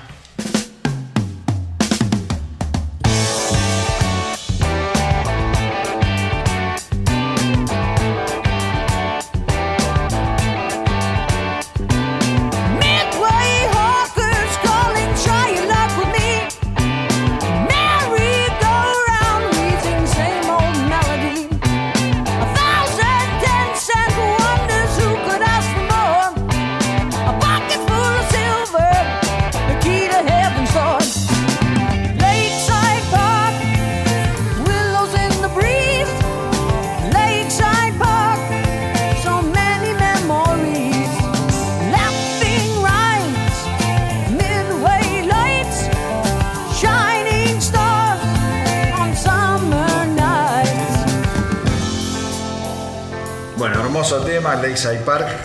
Lo bueno que yo puedo poner. el- creo que Perdón, tengo otro tema cepeliniano. ¿no? Sí, Cepeliniano, total, total. totalmente, cepeliniano total. Creo que es el segundo tema que pongo en el especial. Bien. Y que es otro de los grandes temas progresivos de ese álbum que se señor. llama The Necromancer. Sí. Eh, Que tiene una intro hablada Tiene una intro por Terry hablada. Brown, bastante Aclaremos oscura. hace referencia. En español dicen que el nombre es Nigromonte y hace referencia al, al personaje de Sauron. Sí, Claro. sí. ¿no? Ahí se abre toda una historia de Tolkien. estamos hablando del Señor de los Anillos, ¿no? sí, donde sí. está personajes como Frodo, eh, Gollum, Zangas y, y bueno, y todo- todos los fanáticos de, de ese universo. Acá no aparece Baitor de nuevo. en The Necromancer. No tengo idea. No me acuerdo. No tengo idea. Bueno, Sí, va- regresa, pero como villano. como. No, o como héroe. No. Como villano o como No, héroe. Pero, pero, como héroe en Como- lugar de villano. Claro, era un villano. Claro, era un villano. Como- exactamente. Acá regresa como Regresa. héroe. Interesante. Qué locura esta gente.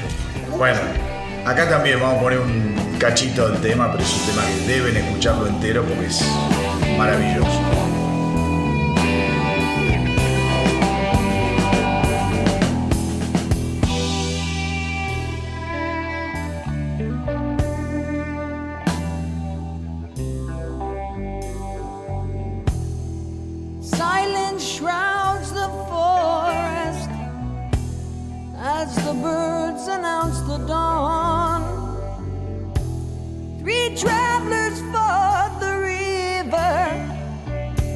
Southward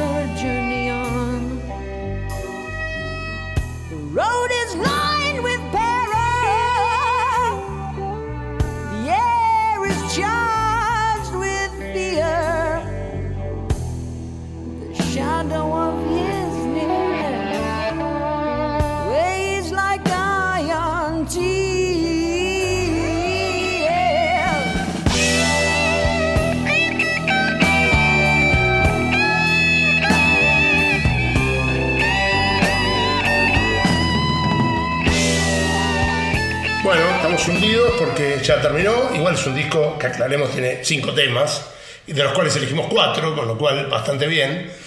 Eh, el tema que falta eh, se llama I Think I'm Going Bold. Como comentó Charlie, uno de los temas compuestos exclusivamente por Lifeson. Y según dice él, es basado libremente en la canción Going Blind de Kiss. Porque eran, ya dijimos, bastante amigotes y estaban bastante obsesionados con, con lo que estaba haciendo Kiss. Una letra divertida. Di- Sí. Totalmente. Sí. Sí, Totalmente. Ahí, ahí hay un sarcasmo muy de Liveson que. Totalmente. Y es un temazo, un rocazo. Es un rocazo. Es un rocazo. Un rocazo, escúchenlo. O sea que se llama básicamente Creo que me estoy quedando No, pelado. Claro. Sí. Exactamente. Calvo. Claro. Una, una, un comentario. Para, es una locura. En este disco que tengas un tema. Es una locura, ¿entendés lo que te quiero decir? Sí, sí, sí. Sí, sí. Esta, aclaremos que es una letra de Lifeson, no de Neil Peart. Sí, Bueno, claramente. No, digo, Por eso es una locura. Eh. Los permisos que se daban. totalmente. Genialidad. Y lo interesante es que cuando terminan este disco, al tiempo, ellos son conscientes del fracaso comercial, se reúnen con la productora, una charla muy tensa, muy difícil, donde le dicen, muchachos, hasta acá llegamos. Si ustedes no hacen un cambio de timón, hacen temas más cortos, hacen temas más simplones y hacen temas que puedan conquistar mayores niveles de audiencia, radio. va a ser complicado seguir esta alianza. A lo cual Como respuesta, los tres se miran, se ríen a la vez, y esto es algo, sinceramente, es un aplauso para decir, Es esto es fantástico. Dice, la buena noticia para nosotros no es que estén ustedes, es que nosotros sentimos que con este disco hicimos una, eh, una producción musical que nos elevó, y la verdad que no nos vamos a bajar de ese Claro. punto. O sea, está en ustedes decidir si quieren continuar con Rush o no. Muchachos, no puedo admirarlos más. Y bueno. Y llegamos al primer hito comercial gigante. Pero antes, una última cuestión. Sí. Juegan tanto con y tienen tanto nivel de autoestima que la gira, el nombre que le ponen a la gira, posterior a este disco, que fue un fracaso comercial, fue Down the Tubes Tour. Exactamente. O sea, caer bajo. Sí. No les importa nada. No. Lo único que querían era componer canciones de 55 minutos, totalmente complejas, que no las entienda nadie. Y se terminó, boludo. No, no, pero pará. Y pensá que ellos venían tocando cada vez para un público creciente, creciente, creciente. Claro. Y terminaron tocando, dice, para cientos de personas. Dice, fue realmente un fracaso. Qué bárbaro. Carers of Tears fue un fracaso. Qué locura, ¿no? La respuesta a la grabadora, de que recién nos reíamos con el Tano en el balcón, fue 2112. 2112 que... La respuesta. La respuesta, porque 2112 podría haber... empe- Vos ponételo a pensar. Ponele, si vos sos, querés ser complaciente en algún momento, vos podrías haber puesto el lado 2 en el lado 1. Es posible. Y entonces era un disco de canciones y el lado 2 una, una suite de 20 minutos. No. Te pongo los 20 minutos y me la chupás toda, boludo. Sí, Estamos hablando Se salieron con la suya. sí. ¿Tenemos algún, y acá pregunto, algún ejemplo de que una banda, el género que vos quieras, ocupe un lado de un disco con un tema? Sí, Sí, sí, hay. bueno, Yes tiene, por ejemplo, Por eso, te digo, Yes, Yes no conozco, Yes, Sí, bueno, Yes tenés Topographic Oceans, son cuatro lados y son cuatro canciones, una por lado. Genesis tiene Supper Ready, que son un lado, 24 lados, eh, 24 minutos. to the Edge, the Edge, Yo- eh, Close to the Edge. Después tenés Jetro Tool, Thick as a Brick. O sea, hay. eh, era ¿No algo es que... casual pa- que todas las bandas que nombraste Sí. Hay como una onda con lo progresivo? Todas. Todas. Son tremendo Pero todas, ¿qué te iban a hacer? Los Ramones, te iban a hacer, ¿qué te iba a hacer? Eh, un lado, una canción, no podés, o los, los Pistols, ACDC, sí. es imposible, es absolutamente imposible. Ahora, Bueno, lo que me gusta es que en este me toca arrancar a mí. Dale, Arranque nomás. Así que puedo- Arranca, porque nos la vas a poner de una Poder- manera... se las voy a poner a full. Eh, Pará, Pará. pará, una, una cosa y te dejo arrancar. Sí. Otra vez vuelvo al pelado de Acorgan, al de los Smashing Pumpkins. Dice, yo estaba tan loco en algún momento de mi vida con Rush que logré saber todo el, el lado 1 de 2112. ¿Lo conté ya? Sí, lo contaste, sí, sí. sí. Bueno, después lo borro o no lo borro y ya estoy viejo Ah. y olvido. Tengo el ok, para que se me idea lo que es este disco así brevemente, no solamente es el segundo disco más vendido detrás de otro que ya vamos a ver, sino que está en la famosa lista de mil un álbumes que tenés que escuchar antes de morir. Bueno. O sea, lo tenés que escuchar, sí o sí. Disco que fue recreado por artistas de la talla de Dave Grohl, Taylor Hawkins, eh, Steve Wilson, Alice in Chains, o sea, nada, este disco es el mundo, es el ABC para todos los que se precien de ser músicos de rock. Qué bárbaro. Eh, voy a elegir mi primera canción, vamos a contar una obviedad de esta canción, pero por ahí los oyentes no lo saben. Eh, la canción obviamente habla de un mundo distópico, ¿sí? ese mundo distópico está dominada por un estado totalitario manejado por los famosos sacerdotes de Syrinx que eh, prohíben la música y la creatividad. Qué genialidad. Lo prohíben, está prohibido. Y, hay, y el héroe es un rebelde que se revela. Es, es muy de, de, de Ayn Rand eso. Sí. Hay un, un héroe rebelde que se revela contra el totalitarismo y su rebeldía es encontrar una guitarra Totalmente. y ponerse a tocar la guitarra. Eh, por supuesto termina mal, como todo, como todo, porque hay cierta realidad en las letras, de, realidad trágica en las letras de, de Neil Peart. Sí, guitarra que proviene de los hombres antiguos. Sí, sí. Eso sí es un detalle que es Y por eso es tolkieniano también, Sí. ¿entendés? Eh, Eh, la fantasía con, con de vuelta con, con- con- con la... Para componer música que estaba prohibida Sí. o que no era permitida por los sacerdotes del templo de, de- Sí. Sirius. Ah, y un dato más, más grosso todavía porque me trae a la realidad actual. Bueno. Eh, los sacerdotes Syrinx emitían sus leyes basadas en lo que le dictaban computadoras. Exactamente. Inteligencia artificial. Mirá vos. O sea, ¿entienden de lo que estamos hablando en el año 2023? Que estamos preocupados por el chat GPT y qué sé yo, y esto, y esto pibes escribió- este pibe escribió que el mundo totalitario estaba manejado por máquinas. Sí. Tano, y algo que uno puede tomar lo político ¿no? Eh, de una manera subliminal. Estas computadoras que eran de la estrella roja, Sí, roja, Sí. de color rojo, Sí. de la Federación Solar. sí. O sea, con toda la connotación de un Estado quizás comunista Parecido al o soviético totalitario. de esa época. ¿no? Sí. Bueno, vamos a escuchar Tony One bueno, Qué tremendo, bueno. Recontra hundido, pero me mataste absolutamente. bueno, no.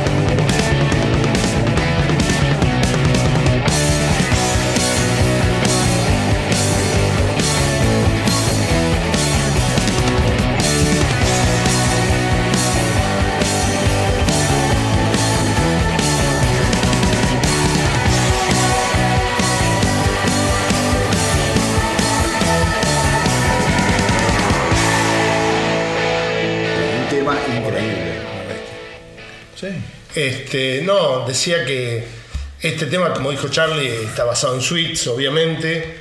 Está libremente basado en, en- también en cosas de música clásica, Tchaikovsky y demás, pero tocado no- ni se parece. O sea, es libremente interpretado. Es, es una obra maestra. Esto. Esto, esto, a ver, dentro de lo que es el, la cosa progresiva dentro de Rush, podemos, podríamos llegar a decir que es la perfección. sí, sí. Pináculo. El pináculo. Pináculo Exactamente. con dos paradojas. Y que marcó, a, como decía el Tano, esto marcó, este lado uno marcó a toda una generación. Exacto. Por lo menos yo lo, yo lo veo como una paradoja. Es el tema más extenso en, en toda la discografía de Rush. Sí. Y a la vez entró en, en el top 100 en Estados Unidos. De insólito. O sea, vienen de un fracaso comercial. Desafían A la discográfica. de una manera de decir, ¿qué, qué siguen haciendo? O sea, digamos, como que eh, eh, aceleran más lo que está. Van a fondo. Van un paso más allá, a fondo. Y van a seguir yendo más allá. Ahí obvio. Van a fondo, no, la verdad que es. es, eh, es Una obra maestra, una es una obra maestra, es una pena, no, como decíamos recién, no poder poner minutos y minutos de música en estos especiales, porque bueno, creo que lo lindo es hablar también. A ver, ellos mismos también en vivo nunca la tocan completa, siempre tocan hasta la mitad Hasta la generalmente. mitad, sí, Totalmente. sí, sí. Eh, porque son conscientes de la, de la extensión, pero la tocaban siempre, porque no tocarla era un crimen Es para, un crimen. para- para- Totalmente. crimen de lesa Vos humanidad. que hay algunos discos en vivo donde directamente el tema ya no, no se llama 2112. Sí, te ponen The, The Claro. Temples of The Temple of Spirits. Phoenix The Temples of Phoenix. Obertura por otro lado. Sí. Bueno, ¿quién sigue? Charlie, dale vos. Sigo Charlie. yo, bueno, este es un tema que está inspirado, según ellos, en un graffiti que vieron en Los Ángeles cuando se dirigían en una gira a tocar en el Shrine Auditorium y que decía, Freedom isn't free, la libertad no es gratis.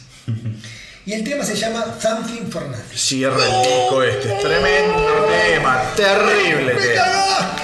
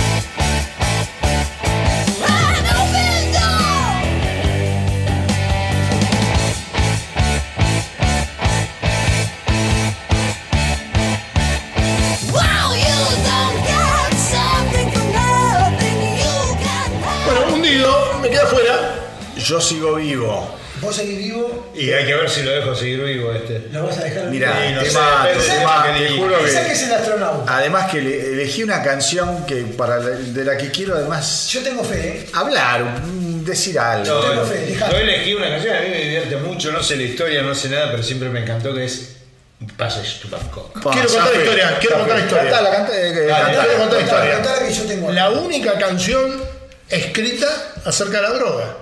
Ah, acerca, acerca de La relación que tenían con la marihuana. Mirá. Entonces, Bangkok, que es una de las tantas ciudades Claro. que, como menciona, Sí. menciona alguna ciudad de México, Bogotá, Bogotá. Acapulco, Sí. Marruecos, eh, Katmandú. que son los lugares que tienen la mejor weed. Bueno, Bangkok es donde mejor crece. Sí. La letra trata de eso. Bueno, Sí. la ruta de Katmandú durante toda esta época era, Claro. era como un más para todos los faloperos. Sí, sí, el, sí. el- el clímax era llegar ahí. Exacto. Que era un viaje del que muchos no Temazo, volvían. eh, temazo. Bueno, temazo, temazo. Un clásico. ¿eh? Ah, Un sí, clásico, Perdón, un clásico, sin un hacer clásico. ninguna humorada, ¿podemos decir que con este tema volás?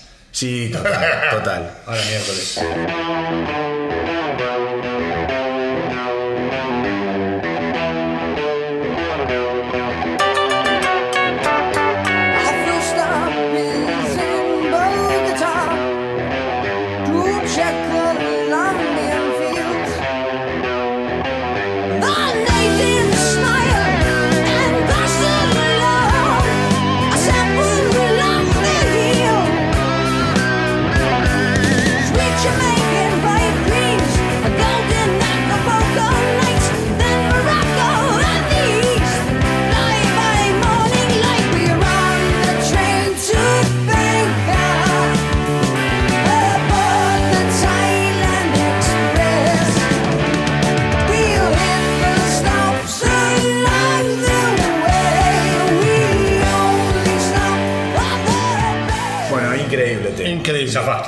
Increíble. Zafé. Tema que está en vivo eh, en Exit Stage Left. Cosa rara, porque Exit Stage Left es un disco exclusivamente que incluye temas de que están en adelante de, eh, de Farewell to Kings. O sea, Farewell to Kings para esta época. Sí.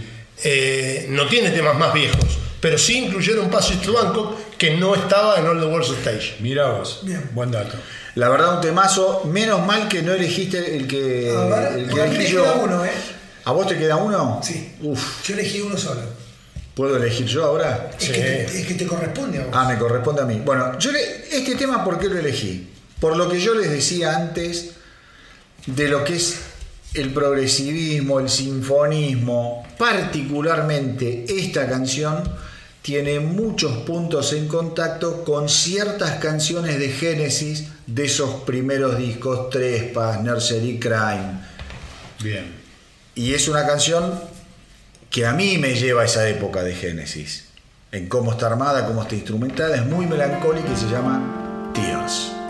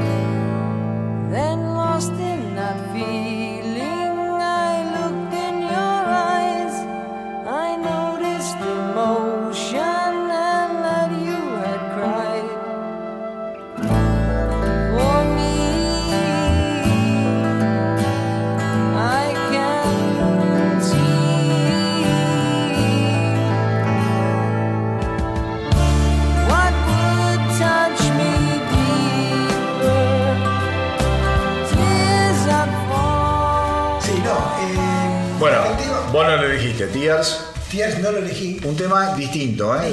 Distinto, distinto. Eh, el tema que yo elegí es eh, Lessons, es un tema de, de Alex Lifeson, eh, que por lo que leí es, un, es producto del. Agarró la guitarra y.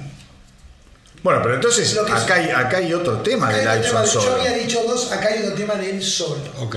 Zapada de él en estudio, le salió, che, vamos por esto.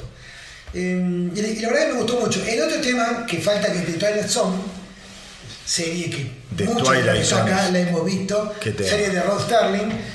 Eh, pero me gustó más compositivamente Lessons. Vamos con Lessons entonces.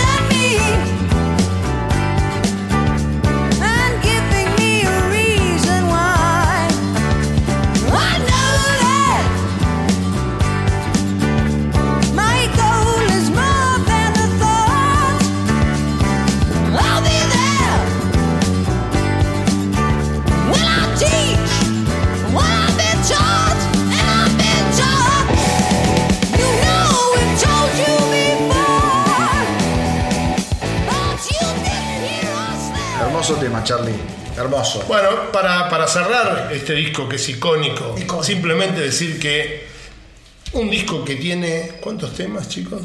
¿Tiene seis temas? Ponele 7 Seis temas, seis temas tiene. Eh, La portada. rankea 61, creo, en el Billboard. El Billboard no es el No, rock. no entra el Bill- cualquiera. el Billboard es el general, o Sí. sea, es, es una barbaridad. No, y en una época en donde no había tantas subcategorías como hay ahora, que tenés el Billboard Country, el Billboard Hard Rock, Sí, el Billboard sí, Adulto, el sí. Billboard Pendejo, el Y esto Billboard... no es comercial, chico. No, es comercial No, sonido. a mí, a ver, yo lo, lo que les quería, esto es a nivel personal, no sé si les pasó, a mí me, este disco, 2112, a mí me costaba mucho poner el lado 2, porque quedaba tan manija con el lado 1, que lo escuchaba una y otra vez, y después todo me parecía pedorro, digamos. Claro. Después con el tiempo le fui agarrando la, la mano a- y Bueno. descubrí que es un disco general, No en general es tremendo, pero digo, Me costó. cuando yo las primeras veces, cuando lo tuve, cuando dos. digo, ¿cómo hago para dar vuelta el álbum? Somos claro. Cambiar de lado. Claro. ¿Cómo, cómo lo doy vuelta a este LP? No puedo, porque ¿qué hay después de esto? Sí. Y me parecía todo como Y te voy a decir otro algo- nivel. Algo que me pasó a mí, que quizás tampoco es, es bueno. Yo cuando comencé a ver temas cortos de Rush, dije, no quiero esto. Ah, bueno, ¿ves? tiene que ver con lo que yo te estoy diciendo ahora. Exacto. Uno se va enganchando. No en quiero eso. esto, ya no quiero un tema de tres minutos de Rush. Claro. Para eso voy a escuchar otra banda. Sí, sí.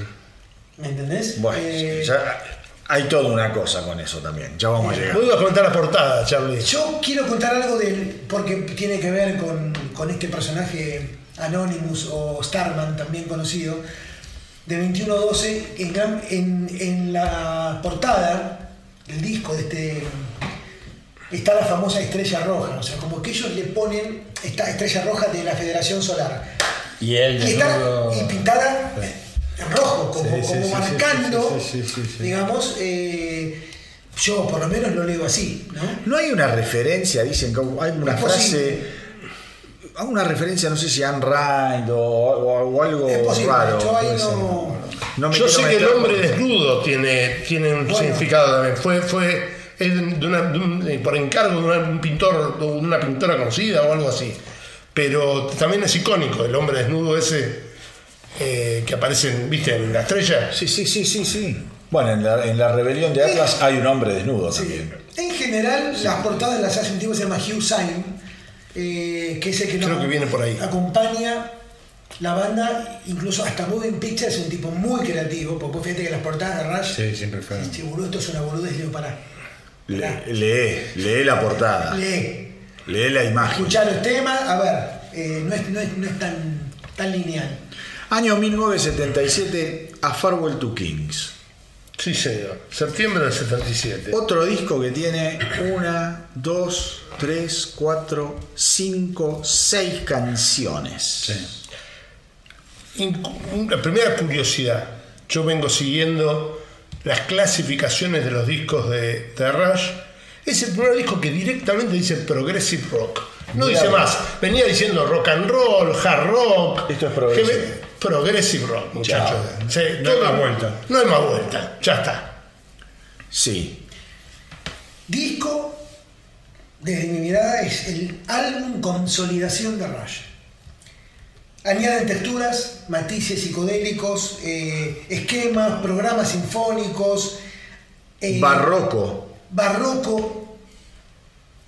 Muchachos, a ver, es como estar en un estado de evolución, por lo menos desde lo que yo considero evolución Sí, sí, sí. constante. Más allá que es un disco muy, muy emotivo, pues yo mencioné, fue lo primero que vi de Rush. Una cuasi balada. También podríamos decir hay que una cuasi balada eh, y eh, bueno y esta famosa portada Eh. Esta Con- gira fue con de las primeras que eran sold out. Bueno. sí En- es más, en Londres, ya no solamente en Toronto y en Estados Unidos. O sea, acá empezó serio. Venía, venía arrasando lo que generaron con 21-12. Exactamente. Época de túnicas. Sí, de sí. túnicas de, de media japonesa. Se Sí. vestían medio raro. Sí. Muy fea imagen, pero bueno, como siempre. Eh, un, un disco, yo insisto, este disco a mí me costó muchísimo en su Muchísimo. momento. La primera vez que lo escuché fue un disco que Sí, no es un disco fácil. me, me- me resultó difícil de decir si me gustaba o no me gustaba, si estaba bueno o no estaba bueno. Después, obviamente, eh, lo vas descubriendo y tiene unas cosas fabulosas. Eh, tiene un tema que tiene su, su segunda parte en el disco que viene. Sí. Sí. que no sé si alguien lo eligió, pero yo después. sé que acá no no a ver, no es un programa quizás para músicos No. los incluye pero no es que el target sea somos músicos que les hablamos a No, músicos no. Pero si me dan un, un permiso, sí quiero mencionar, porque acá hay un salto cualitativo de cada uno de los tres integrantes, más allá de la forma de componer, en, en que comienzan a traer cada vez más instrumentos. Claro. O sea, cada uno toca cada vez más cosas. Sí. Eh, utilizó por primera vez una guitarra eléctrica Gibson de dos mástiles, una de 12 cuerdas y otra de 6, así como pedales de sintetizador. Geddy Lee hizo una, una guitarra Rickenbacker 4080 de doble cuello, bajo y guitarra de 12 cuerdas, con extensos arreglos de sintetizador a través de pedales y teclados, además de cantar. Y Bert tomó varios instrumentos de percusión, bloques de templos, campanas tubulares, árbol de campanas, glockenspiel, campanas de viento, además de su batería. A todo esto, una frase que dijo Neil Peart, este es el disco que más tiempo nos costó, me llevó meses aprender en la batería los temas que teníamos que tocar. Que el nivel de locura Es una locura total. Es, bueno, ¿quién, ¿quién arranca? ¿Tano? Eh, No, arrancar así. Marce. ¿Vos Bueno, arrancar vos? Acá está uno de mis temas favoritos de Rush de toda su carrera. eh, el tema sobre la inmortalidad, el tema del viaje a la inmortalidad de ese lugar que se llama Sanadu. temazo.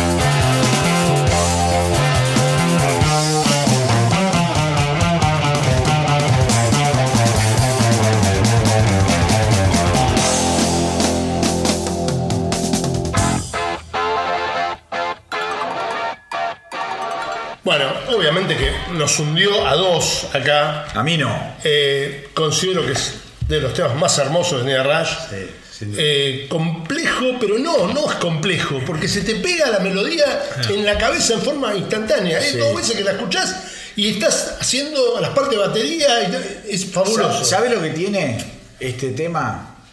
Eh, pregna. Sí, Es exacto. pregna. Es complejo, Sí. pero vos lo vas escuchando y, te- y- y no lo podés soltar. Porque hay temas que viste capaz, Sí. mismo en Rush, que decís, uh, esta parte ahora baja. Que yo- Esto es como un, tiene Un una- creyendo constante, Sí, ¿no? Sí, una pregnancia que te, que- que te atrapa, ¿viste? Sí, hablando de, de las letras, Ah, hay, ahí. hay un, nada, un comentario respecto de la inspiración que originalmente aparentemente tenía que ver con la película Ciudadano Kane, Sí, pero que pero después por sí, Samuel Taylor Coleridge, sí, Del poema eh, Kubla Khan. sí, sí, sí, Y que se da una paradoja porque es una. A ver, hay, hay un narrador. Bueno, el Sanadú no era de, de Kublai Khan, no era como el palacio, una cosa así. Creo que sí, letra. letra O la ciudad, o- Kublai sí, Khan, sí. Bueno, ahí Sí. está. Es el que está buscando la inmortalidad. Exacto. La búsqueda. Eh, Después del éxito, es como que la encuentra, pasan mil años y llega un momento que el tipo se cree que es un loco inmortal. Y lo único que decía es que se acabe el mundo. Y sí. Como que lo que busca y tanto desea lo encontró, ahora es el momento que no se, No se lo banca más. soporta eso que encontró. Highlander, boludo. Es Highlander. Qué lindo, qué hermoso. Bueno, cancionaza, cancionaza. No sé quién quiere seguir. Bueno, sigo si queremos. Sí, dale, Tano. Eh, voy a elegir un tema que no creo que hayan elegido. A ver. Para mí es el segundo tema más lindo de este disco. Y es el tema que da nombre al disco. Me- a, mí, me, a mí hundiste. Me A mí parece y me parece fabuloso. Acá está lo que yo te digo, medio ese barroquismo al comienzo, Sí. que es una cosa fabulosa lo que hace Lipso con la guitarra. Sí.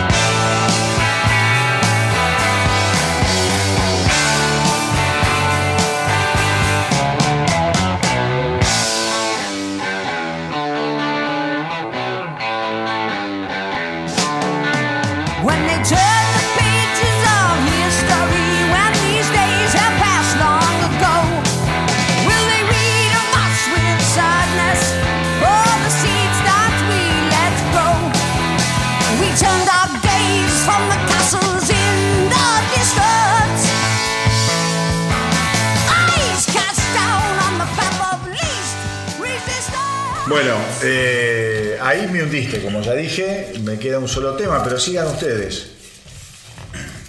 Bueno, ¿Quién sigue? El, el tema que elegí es. eh, tuvo polémica, tuvo una discusión muy fuerte entre los músicos y Terry Brown, en donde le dijo a los muchachos: los, los banco en todas las locuras que quieren hacer. Esto es demasiado. Ya lo sé, ya sé que te elegí. Eh, Perdón, le mando un saludo a Beto Moreno que va a estar enamorado del tema que va a elegir Charlie. Cierra el disco, pero pregunto. Hay una introducción hablada. A ver, ya está. Ya está, ¿no? Eh, Beto, para vos. Entonces, Terry Brown dice, por favor, demos más tiempo, hagan otra composición, dejémoslo para más adelante. eh, se plantan los tres y esto era algo que los tres siempre estaban encolumnados en la misma locura. Mirá. Y dice, este tema va a salir. Es esto. va a salir eh, y habla de un amor de Per también por la astronomía, por los agujeros negros, Sí, sí, por la muerte de estrellas, pasión que comparto, tengo una locura con la astronomía, y por la constelación de Cygnus o del Cygnus, cosa que existe, es real, y una nave que era eh, en donde se supone que ellos viajaban y que se llamaba Rocinante, Sí. y que vivían una cuestión como que se querían, tenían como esa atracción de acercarse al agujero negro esa ilusión totalmente ingenua de creer que iban a poder escapar del mismo. Cosa que no ocurrió. Bueno, Es el tema. trágico. Es Cygnus el- X1 Cygnus X1. Cierra el álbum y es un tema increíble, del que después voy a dar eh, una opinión.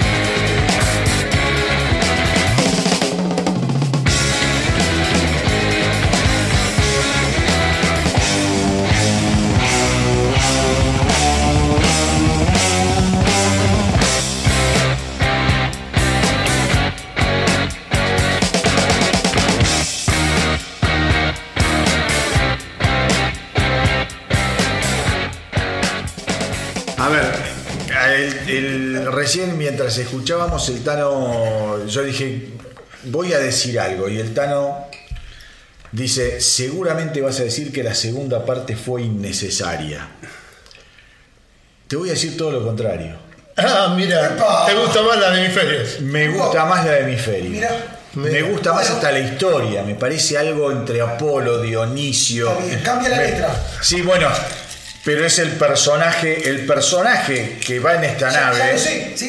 En hemisferio con la segunda parte de Cygnus. Sí, hay una segunda parte. Exacto. A mí me No lo mencioné. a mí, perdón, a mí me gusta más, me cierra más esa. Esta es una obra maestra, sin lugar a duda. Habla también de la locura de esta gente, de la genialidad, de las inquietudes, una banda absolutamente distinta y que confiaba en la inteligencia de la gente. Absolut- eso es un dato interesante. ¿eh? ¿Entendés? Es un buen dato. Ellos siempre dijeron que pensaban que el público era al menos tan inteligente como ellos. Hay que decirlo eso. Sí, eso, eso es una cosa Mm. importante para aclarar. Hay que decirlo eso. ¿No? Si no te gusta, no era para vos. No era para pero vos, Tal exacto. cual. Exacto. Cosa que después vivieron a la- por, otro, por otras Sí. circunstancias, ¿no? Pero Sí, bueno. Sí, sí. Bueno, a no ser a quién, a quién le A toca. Yo te envío. A mí me Yo toca y segunda canción. No, yo no elegí la primera todavía. Ah, no, a mí me queda una, claro, porque yo a Farwell to King ¿Querés ya la ir vos? No, vas vos. Bueno, yo voy a ir por uno de los hits, no queda mucho más. Así que clásico de, de Rush en vivo y nada, Closer to the Heart. Hermosa canción. Hermosa, hermosa.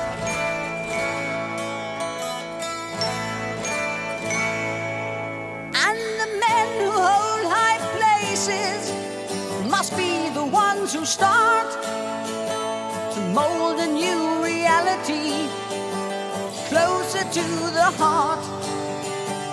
closer to the heart. Blacksmith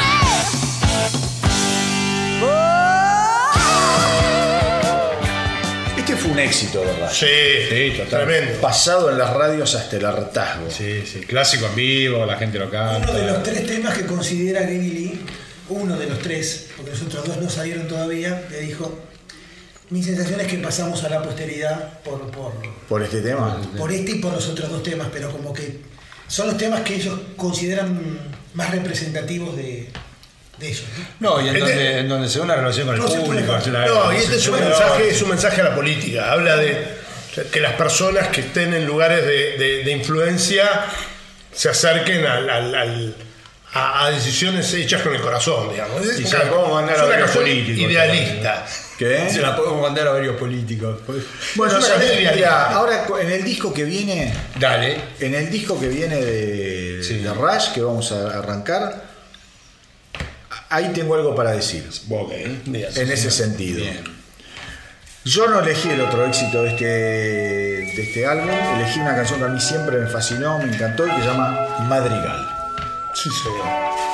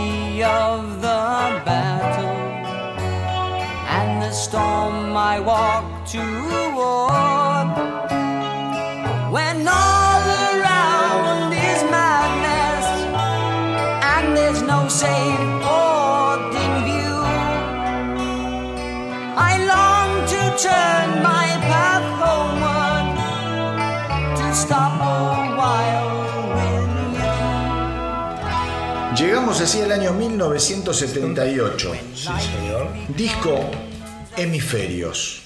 De los discos más brillantes también que ha hecho Sí, Rush. tremendo disco. Sin lugar a dudas. Y acá, acá sí me gustaría arrancar a mí. Dale, Dale. que corresponde. ¿eh? Por No, favor. no, no, pero no, no, no poner necesariamente la canción, que de última no, no, no es lo importante. Estábamos hablando recién de lo que son las connotaciones políticas de Neil Perry, de los políticos y de lo que hay que decirle a los políticos y todo lo que vos quieras. La segunda parte de la canción que había elegido Charlie, de Cygnus, X1, está acá. Sí, señor. Esta canción básicamente habla del mismo personaje que desemboca en un mundo en donde hay dos dioses, Dionisio y Apolo. Total. Apolo el de la responsabilidad, Dionisio el de la cosa más laxa, del disfrute. Toda la primer parte habla de lo que son los mandatos de Apolo, los mandatos de Apolo en función de la responsabilidad, construir un mundo, una ciudad, esto, lo otro, después la gente se da cuenta que le carece, que falta el disfrute. Se llama La batalla entre el corazón y la mente. Exactamente, y ahí arranca el dios Dionisio que le dice, ¿saben qué? Podemos disfrutar, podemos divertirnos, abandonemos la ciudad, nos vamos al bosque, vivimos, ¿entendés? De fiesta, dormimos bajo las estrellas, pero llega el invierno. Entonces, hay un problema, viste ahí, existencial. Y la- las dos facciones comienzan una pelea porque hay una grieta, ¿entendés? La grieta entre lo que es la responsabilidad, la grieta entre lo que es el disfrute. Y este humano que se mete en ese agujero negro ve todo, digamos, desde afuera, como de una manera objetiva. Y dice, no, no pasa por ahí, no pasa por enfrentarse, pasa por hacer algo unidos, Una síntesis. una síntesis, que de hecho la última parte creo que se llama es la esfera, la- algo así, es justamente la esfera como símbolo de la perfección, de la cosa virtuosa. Eso es lo que hay que decirle, y ya no voy a meterme más en política. Pero a toda esta raza de hijos de remil puta que gobiernan la Argentina, hay que decirle que basta, que no es de un lado o del otro, sino que es todo junto, hay que ir a la esfera. ¿Entendés? Yo cuando hoy, hoy, me puse a, hoy me puse a leer la letra, a leer el significado, ¿viste? Yo no soy muy de meterme. Y cuando lo leí dije, esto por algo es. Por algo yo me puse a meter hoy a leer esta letra, el significado de esta letra, en una semana que para lo que fue la Argentina, a nivel de declaraciones políticas, de los kirchneristas, hijos de una gran puta, ha sido catastrófica. Dueños del mal, boludo, que avisoran el desastre. ¿Saben qué? No es así. Como argentino tenemos que entender que ya no importa si sos K, si no sos K, si sos amarillo, si sos marrón, no interesa.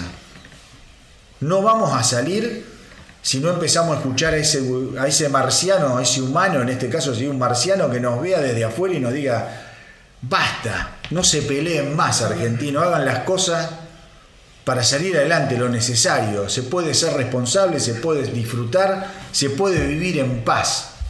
Exacto. Yo cuando leía hoy la letra y lo volví a escuchar, estaba mirando a mi hijo jugando al fútbol. Hoy a las ocho y media de la mañana. Y había elegido otra canción. Pero dije, no, voy a elegir esta. Me gusta más y me gusta mucho más el significado. Está muy bien. Así que mi primera elección de este disco es justamente la segunda parte de Sinux X1.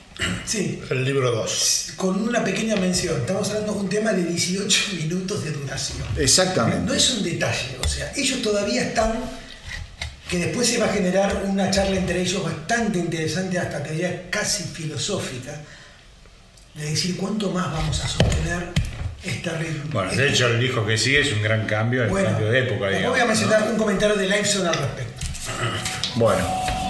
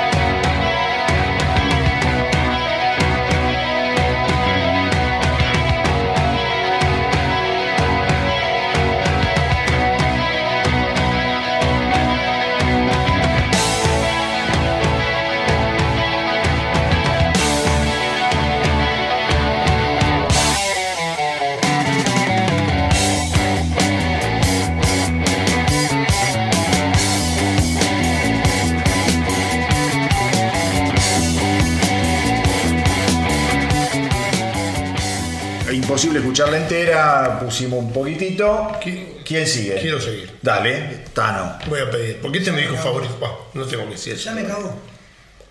No, no sabes. Em, probablemente. Estamos en. Estamos grabando, sí. Perdón, bueno.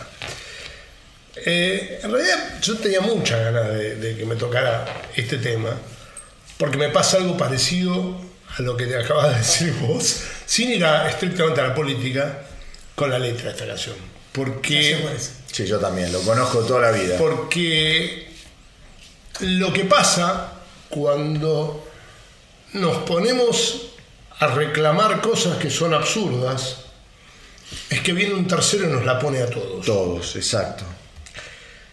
El, el tema es de Tris, los Sí, árboles. sí, sí, sí. Rápidamente, para los que no la han escuchado, cuenta la historia de los maples, eh, son, creo que es el arce, el, el árbol, eh, y creo que el otro, ah, no me acuerdo, pero es uno mucho más alto.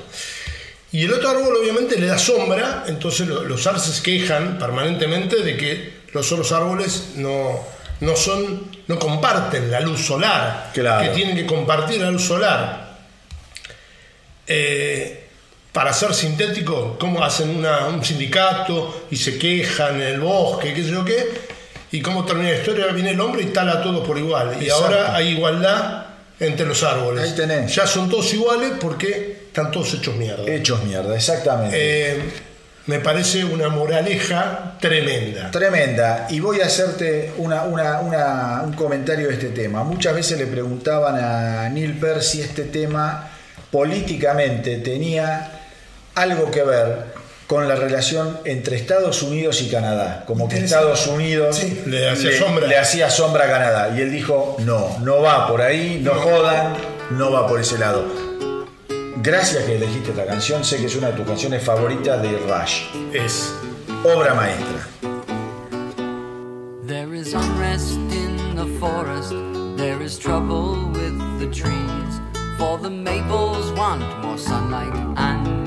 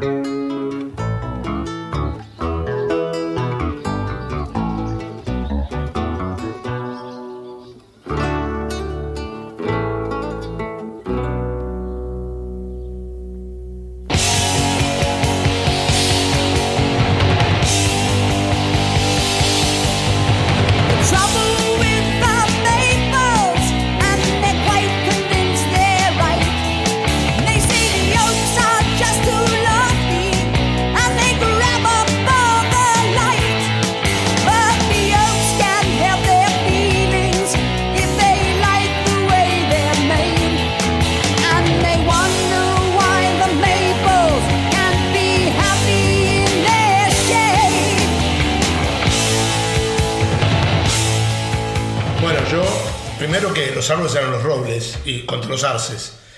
Y yo dije, vino el hombre y los cortó a todos por igual. Sí, pero la metáfora que usa Neil Peart es tremenda. Dice, y ahora son todos iguales por el hacha, la sierra y no me acuerdo qué otro instrumento. O sea, es durísima la imagen. Ahora son todos iguales. A, a- A costa de... a palo. Exacto. Es tremenda. Bueno, yo me quedé sin canciones, porque esta la había Bueno. elegido. Y la Sí, yo verdad. también lo había El elegido. tema que yo voy a elegir está entre los tres temas que me gustan más de toda la historia de Rush. Me es difícil ponderarlo si es el número uno, si es el número dos o tres. O sea, me hundió. Eso quiere decir que me hundió. Eh, Sí, a mí también, olvídate. Bueno, vos- vos ya lo hundiste, pero me hubieses hundido, hubiese sido mi segunda elección. Elegimos los mismos. Vamos a poner si querés un poquito del tema y después puedo comentar, digamos, eh, algo. El tema se llama La Villa Strangira. Que es un instrumental, no es. Exacto, no es un instrumental. Y, Es un y instrumental. desemboca en eh, lo que seguramente va a después contar Charlie, pero lo vas a contar vos.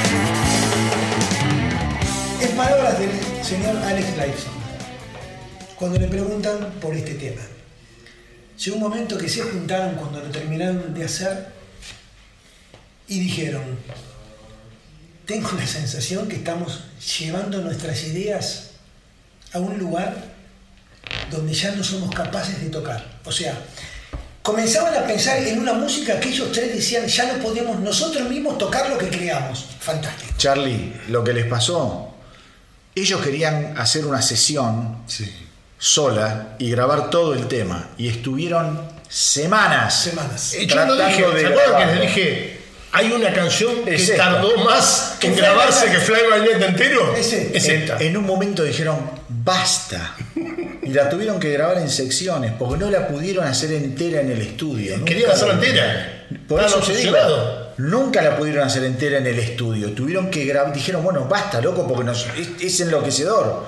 Pasaban los días, pasaban los días, la semana. No pudieron. No, No pudieron. llegaron a su límite. Ay. Y ese, lo que decía Charlie, ese fue el motivo. Fue un punto de inflexión. A ver, en, a ver, en algún punto, como con Fly By Night arranca el progresivismo, con la Villa Strangiato, en algún punto también empieza el final del progresivismo Sí, en la discografía sí. de Rush. Sí, más o menos. No, está bien, más o menos, pero ya nunca van tan a fondo, ¿eh? Nunca llegaron a esta no, locura. Nu- nunca llegaron a esta yo- locura. A ver, obviamente no soy músico, ¿no? Puedo leer música, uno sabe, pero lo que digo, mi percepción cuando escucho este tema, sacando Xanadu, me parece como que dieron un, un escalón más. No, Eh, sí, salto otro- otro nivel. ¿no? Eh, y sí, bueno, eh, la Villa Strangiato es un lugar que existe eh, en Italia. Eh, es un pueblo que, que existe, se llama así porque había un varón que se llamaba Strangiato, que fue conocido, no sé por qué motivo, pero bueno, obviamente murió ahí y el tipo se hizo conocido. Pero lo interesante de la química entre los tres músicos es que la letra, que está dividida en ocho suites distintas, es como una historia que tiene que ver con los sueños de Lifeson. Parece que es un tipo que soñaba mucho. Pero no tiene letra. No, lo- eh, los nombres las de secciones las, son Ah, los nombres de las Perdón, secciones. eh, los nombres de las partes. Él soñaba, soñaba, soñaba y soñó que estaba en Italia, en ese lugar que era Strangiato, y que le pasaban cosas que están ligadas a, digo, por los nombres de las partes. eh, por ejemplo, hay una parte que se llama El fantasma de Aragón, eh, The Ghost of Aragon.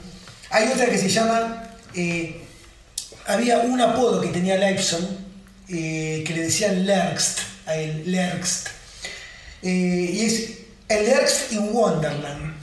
¿no? O sea, todas cosas que él tiraba y claro, per- el mantelito acá y se, se hacía la. la Yo La Seguí agrego, contando. agrego lo que comenté recién. En realidad, todos conocemos al tema como la Villa Strangiato o la Villa totalmente. Entre paréntesis dice an exercise of self-indulgence, Claro. que es un ejercicio de autocomplacencia. Claro. Dicho en castellano, vamos a tocar lo que se nos cante Se la nos canta pelota. el culo, tal cual. Es genial. Punto de quiebre. Punto de quiebre y ya termino con esto. En un momento, eh, porque justo sale todo esto en una entrevista a Lepson, dice, mira, no era muy saludable para nosotros continuar en esta serie. Exactamente. Bueno, ¿viste cómo se llama la última suite? Se llama A Farewell to Things. Ah, mira. Adiós a las cosas. O- Quiere decir, Hasta acá llegué. hasta acá llegamos Bueno. esto. Tiene mucho que ver, tiene mucho que ver esto con el paso siguiente, Sí, claro. que es Permanent Waves, en donde ellos no solo hay hasta como acá hicieron esta especie de ejercicio de autoindulgencia al momento de componer y de grabar y producir, también son autoindulgentes a la hora de hacer Permanent. Sí, total. Primera medida. Sí. Vuelven a Canadá, a grabar a Canadá, estar rodeado de su familia, relajados, hacer canciones más cortas. Sí. Acá es el momento en el que Neil Peart comienza a valorar todo lo que viene de la mano de la New Wave, de The Sí. Police, de Stewart Sí, Copeland. El reggae. El reggae es un cambio. Y esto, muchachos, esto es una lección de vida para nosotros y para todos los que están del otro lado escuchando. Esto de Permanent Waves. estas olas permanentes. Sí. No quiere decir que todo es igual, porque ninguna ola, por más las olas, por más que sean permanentes, cada ola es diferente. Exacto. Y yo creo que Ray es un ejemplo de lo que uno tiene que aprender en la vida, de decir, hay que cambiar, hay que reinventarse permanentemente. La onda, porque permanent waves es olas permanentes o si no, ondas permanentes. Yo me atrevería a decir. Yo te digo que En la vida- el disco de 1980, en pleno auge la New Wave, Claro. y esto viene en Permanent Wave. Exacto. Y ellos dicen, bueno, yo creo que la onda permanente es el cambio, hay que aprender a cambiar. No todo por ser permanente tiene que ser igual. La rutina puede ser una rutina a la vida, pero vos le podés dar algún switch, algún cambio, algo. Estos tipos se animaron en el momento indicado Sí. a cortar el cordón umbilical que los había mantenido con vida. Y nacieron de nuevo, yo creo que con este disco. Sí, no, total. Toda una época completa. Yo Voy a totalmente. agregarte algo más. Eh, es probable que la principal decisión de volver a en Canadá tenga que ver con esto que está diciendo más humano. Yo insisto que también a este disco todavía no habían hecho la plata suficiente. Obviamente. Y eh, estar en Londres todo el tiempo que necesitaban estar para grabar este disco era oneroso para los Exacto. todavía. Sí, sí, sí, Y, sí. sí. y- y grabar en, en- en Toronto, Ontario, no sé donde graban ellos, era más razonable. Era más práctico. Era más práctico. Eficiente, tal cual. Sí. Enorme disco Permanent Waves. Enorme disco. Enorme Un hitazo, disco. aparte, Un disco exitosísimo. Un disco que a ellos les causó mucho placer, eh, le- les mejoró hasta el, el ánimo, el humor. eh, eh, se sintieron que las canciones les salían más naturalmente. O sea, a nivel humano les. Es más descontracturado. Podemos pensar que es número 3 en Canadá, número como 4 en Estados Unidos, número 4. Que Case of Steel fue el primer mojón en la ruta. Sí. ¿Podemos consensuar que este es el segundo mojón? Después Pero a la popularidad. Número Está 4 bien. en Estados Unidos. Bueno, Este es un mojón. Estuvo, Pero- estuvo en los charas los locos este, tema, Sí. este disco. Eh, Es un mojón. es el. Pero ese. A ver, el A ver. mayor éxito comercial lo logran acá. Bueno, Yo, algo personal. Eh, con Marcelo en esta época, eh, ya comprábamos el Hit Parade, todo eso. Nos cansamos de ver Permanent Waves Sí, en sí. la lista de los sí, más sí, vendidos. sí, obvio, obvio. Estaba con Kings of the Wild Frontier de Adam Sí, Ants, ah, con todos esos discos de los 80. Estaba siempre Permanent Waves. popularidad. Yo no sé si alguien lo eligió, pero el tema que abre el disco es eh, de los temas más escuchados Creo sí. que viene Tom Sawyer y después de venir este. Sí. Es una cosa valorativa, digo, no de calidad necesariamente, pero valorativa, como, lo- como dice el Tano, de la popularidad que llegan. Sí. Y yo creo que es un disco interesante porque además encuentra una síntesis entre lo nuevo y lo viejo. Sí. ¿no? Muy o bueno. sea, es un disco que no pierde calidad en esa búsqueda de No. hacer algo más simple. Y digamos. tiene, y tiene eh, alguna... Tiene muchos buenos, tiene un muy buen laburo de ganchos de canciones, Sí. Muy, muy buenos hooks en, la- en las canciones, tocan como los dioses los tipos, tiene un par de temas también interesantes, Progresivos. progresivos muy interesantes. Eh, sí, sí, la- Yo lo, yo lo equiparo, ¿sabes con qué disco de Génesis? Yo no sé por qué siempre hago el paralelismo entre Rush y Génesis. Sí, porque creo, hay mucho. Creo que tienen un- algún punto de conexión hasta que quizá ni ellos lo... lo- lo- No, es que es una banda digo, progresiva que sobrevivió a los este, 80. este álbum, Eh, este álbum para mí es el Duke de Génesis. Totalmente, totalmente. Estoy totalmente de acuerdo con Y eso. sin embargo, hay un disco más adelante que suena muy a Duke.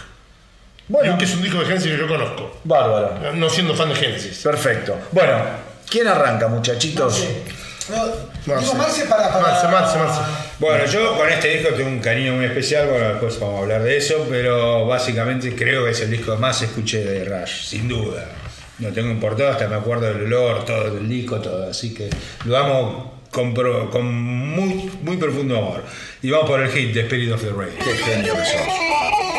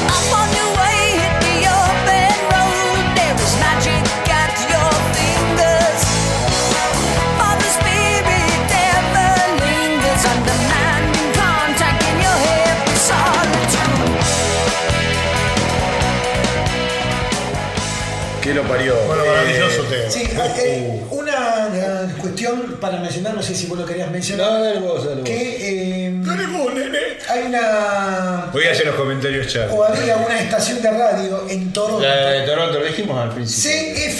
CFNY-FM, para dar más detalle, que ellos admiraban esa Emisora. emisora, ¿por qué? Porque claro, había radios que decían, che, mira, estos son temas comerciales, que no estaba mal, pero los pasaban. Y esta radio se mantenía, independientemente de los años, pasando La música de Rush. No por Rush, pero bandas que ellos consideraban que, digamos, no, no- no eran tan, tan comerciales. Entonces, sentían que el espíritu de la radio estaba en que siga viva Exacto. cierta cuestión ligado con el rock, con, con esta Sin hablar mal del otro, lo que digo. No, no, está bien. Eh, y bueno, de ahí un poco es que se, es que se inspiran, ¿no? Ellos. eh, Gran canción. Pará, pero dijiste algo antes, eh, mientras estábamos No. escuchando. La, la voz de Geddy Lee. Cuando escucho yo este tema, todos tenemos la impronta de los primeros discos de Rush, quizás los tres primeros o los cuatro primeros de esa voz de Geddy Lee, Ese pito. que a alguno le puede, a más de uno, ¿no? El timbre sería. El timbre de voz. Sí. Chillón, un poco, ¿no? Como que... Y cómo el tipo ha cambiado, es un placer escucharlo. Está bastante más afinado y bastante bien trabajado en el disco. Bien trabajado, sí, ¿eh? sí, está bien. Bien logrado. Can- canta distinto. Canta distinto, Sí, total. como si fuera otro tipo. Sí, sí. Sí, capaz porque también la idea no es tan estridente del disco. Ahí está. Creo Es que, muy buen punto. creo que ahí está lo, lo más new wave, digamos, ¿no? Que, que los tipos. Es una forma. A ver, Rush se adapta, pero a su manera. Es un disco amigable a los Rush. Amigable a los Rush. Nunca te van a hacer. Claro, hay un sí, par de sí, temas sí. de 9 minutos o 7 minutos. Por eso te digo, Bueno. nunca van a dar el brazo a torcer totalmente, pero a su manera acusan recibo de lo que pasa al- alrededor, ¿no? Sí, bueno, estás en plena época de New Wave, Punk, los temas duran 3 minutos normalmente. Sí, está bien, pero ¿sabés Digo, qué pasa? digo, en esta época. Les costó, les costó toda su carrera llegar a esto. Seguro. Lo hicieron a su manera ma- maravillosa. ¿Vos, Tano, qué elegiste? Eh, no voy a quemar, lo dejo Charlie. No, no, no, decíla vos. No, para no quemarle a Charlie, porque sé el tema que va a elegir Charlie. Creo que es el que yo voy a elegir también. Como sé el tema que va a elegir Charlie, voy a elegir un tema que no van a elegir. A ver. Que para mí vosotros es vos el otro. Dijimos Closer to the Heart era una, Sí. un ícono Sí. en términos radiales y demás. Acá está Spirit of Radio, que es un tema muy Sí. radial. Y el otro tema radial es Free, Free Will. Will. Y a mí claro, me encanta claro. Free Will. Qué temazo, qué temazo.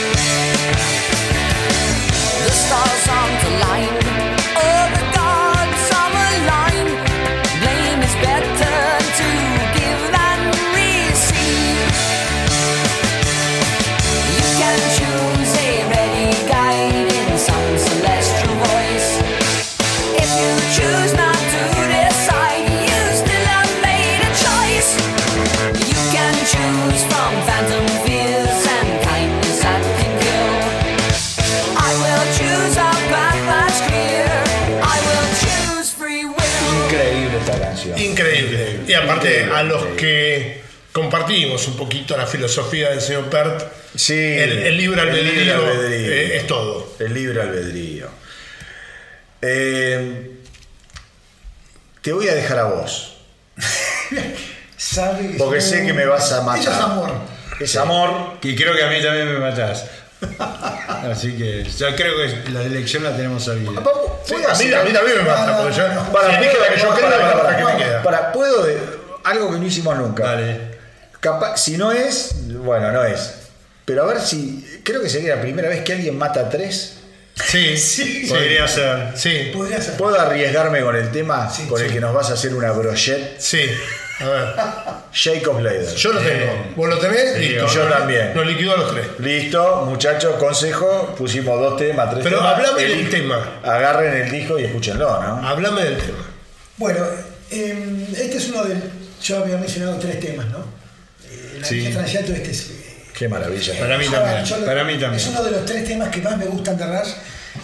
Para mí también. Eh, y es una alta nota progresiva en el álbum. Sí. Claro. Tiene como una parte de rock poderosa, tiene como Cuando una explota parte el solo. oscura. Cuando explota el solo. Eh, exactamente. Es intrigante al principio, tiene clima. Y ¿no? habla de un fenómeno natural que puede estar ligado o no a una cuestión bíblica también. Sí, sí. Claro, Eh, está. del sol rompiendo las nubes de una tormenta, ¿no? Como escalera de Jacob. el rayo de sol, Sí. exacto.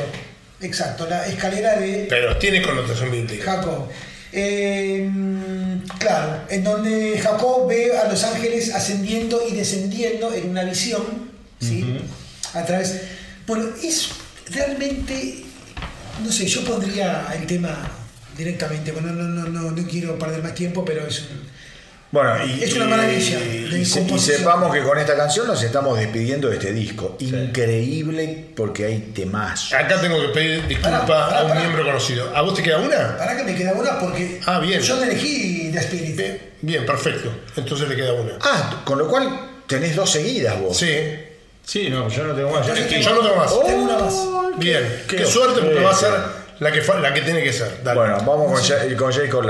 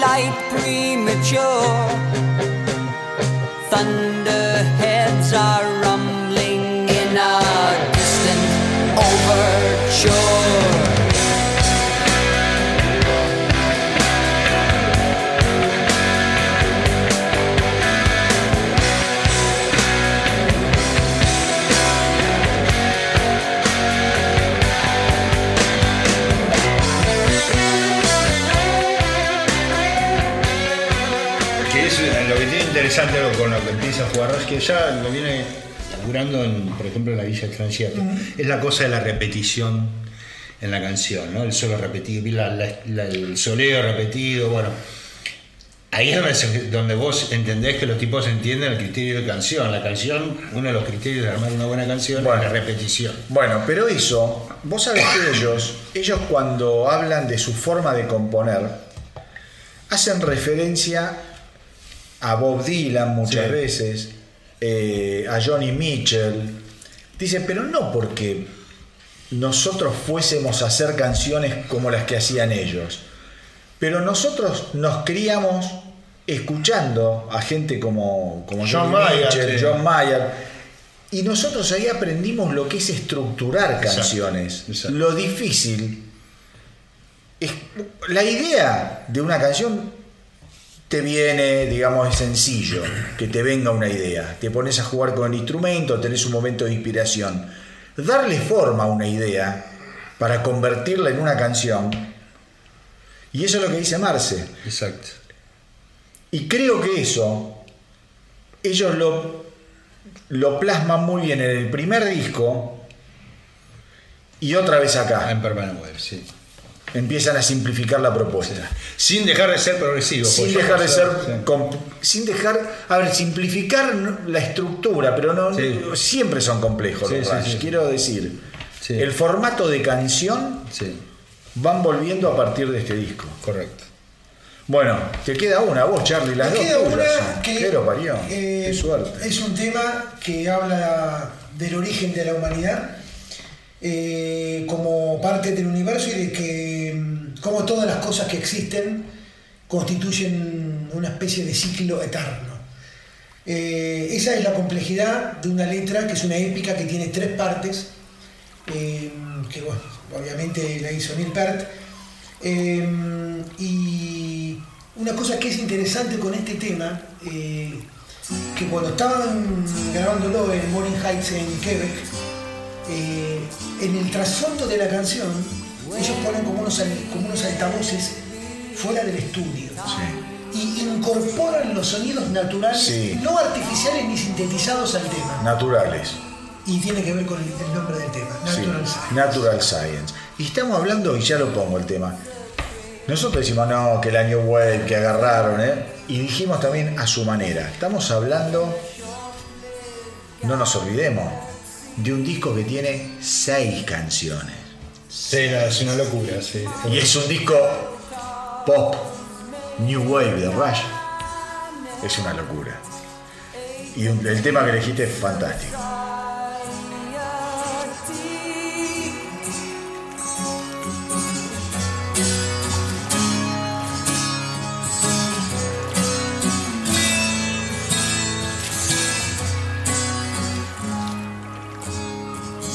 Simple kind mirror to reflect upon our own. All the busy little creatures chasing out their destinies. Living in the pools, they soon forget about the sea.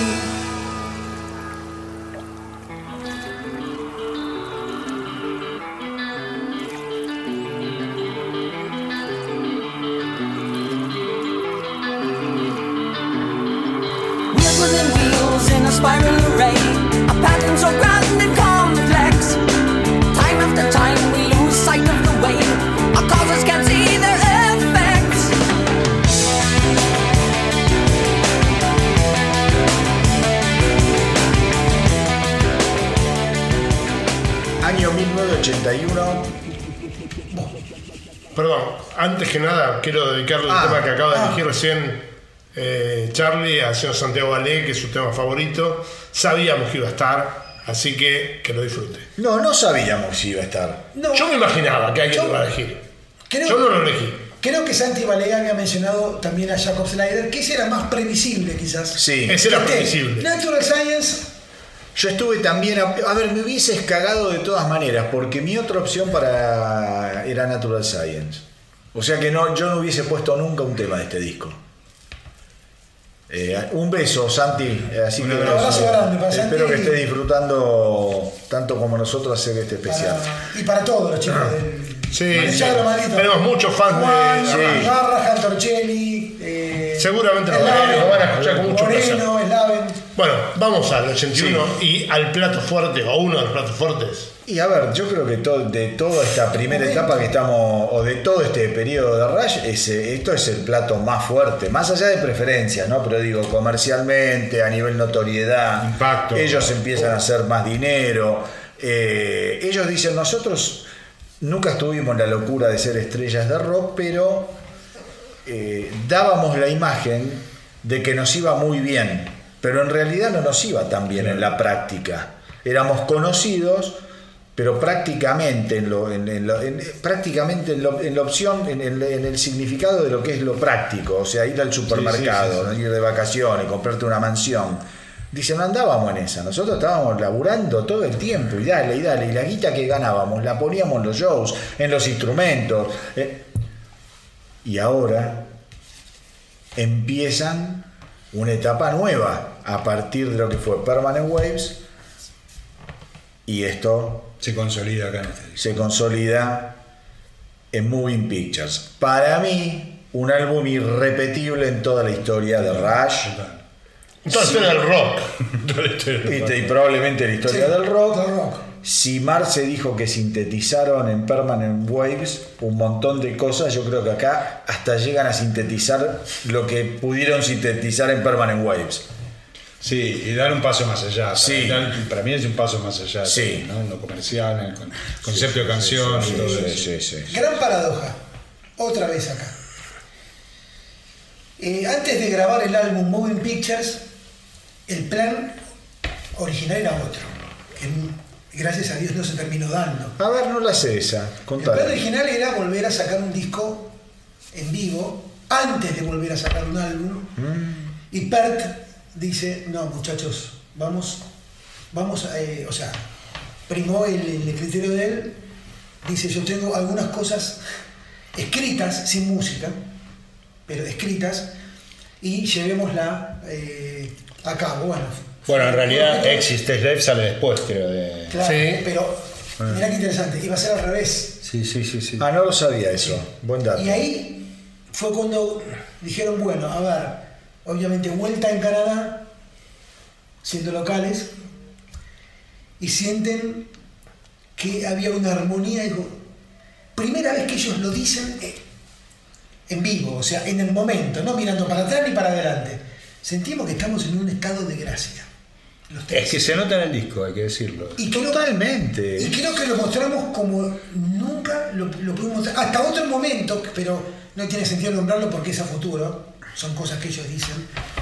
O sí, que es en Clockwork, eh, Clockwork Angel, que fue donde ellos sienten que... El último disco. Exacto, que vuelven a repetir el mismo estado de gracia que sintieron con Moving Pictures. Más allá de que te pueda gustar o no musicalmente. Eh, pero... mm, Y bueno, y hacen esta locura, ¿no? Sí. No sé cómo definirlo, es un, es un disco... Único e irrepetible. Para mí es único, es irrepetible, es, eh, es un manjar para los oídos. Yo cada vez, mira, yo cuando me mudé a este departamento donde estamos haciendo este Especial. especial, ven los dos baffles que tengo ahí, el equipo de sonido, qué sé yo. Lo primero que hice para probar el equipo de sonido fue poner Moving Pictures. Y sí. Es A casi- todo volumen, absolutamente a todo volumen. Es maravilloso. Te estoy hablando de hace 16 años atrás. Sí, sí, sí. sí. Eh, y y te, te cierra todo, digo, no. Es un disco de esos que, viste, cuando te dicen que si te vas a una isla para el resto de tu vida, ¿qué disco podés llegar a elegir? Este lo podría yo elegir tranquilamente. Seguro. Todo. Totalmente. No obstante, como es cuestión de gustos, mis dos elecciones eh, las elevo por arriba de todo el disco. O sea, Sí, si voy a una isla, si me llevo el disco bien y si no, te negocio. Estos dos temas me los da sí o sí. Sí, sí. Está bien. Eh, Eh, yo, quiero, yo quiero recordar que. Una pavada, ¿no? Pero. Y autorreferencial. Pero nosotros vimos una gira en la cual este disco se tocó Entero, entero. boludo. No lo puedo creer. Vimos O sea, eso en Jeva, no lo o puedo sea, creer. Más hermoso que eso, Qué no placer, nada. No nada, no qué paja, qué paja mental, musical, de vida, de recuerdos, de. Yo lloré en ese recital. Y aparte, en orden, como Sí, el sí, disco. lloré, obvio. En orden, como el disco. Todo. Maravilloso. Yo lloré en varios recitales. La primera vez que vino acá Kiss, eh, cuando los vi, ¿cuándo fue, ¿tocaron dónde fue? En. Rock.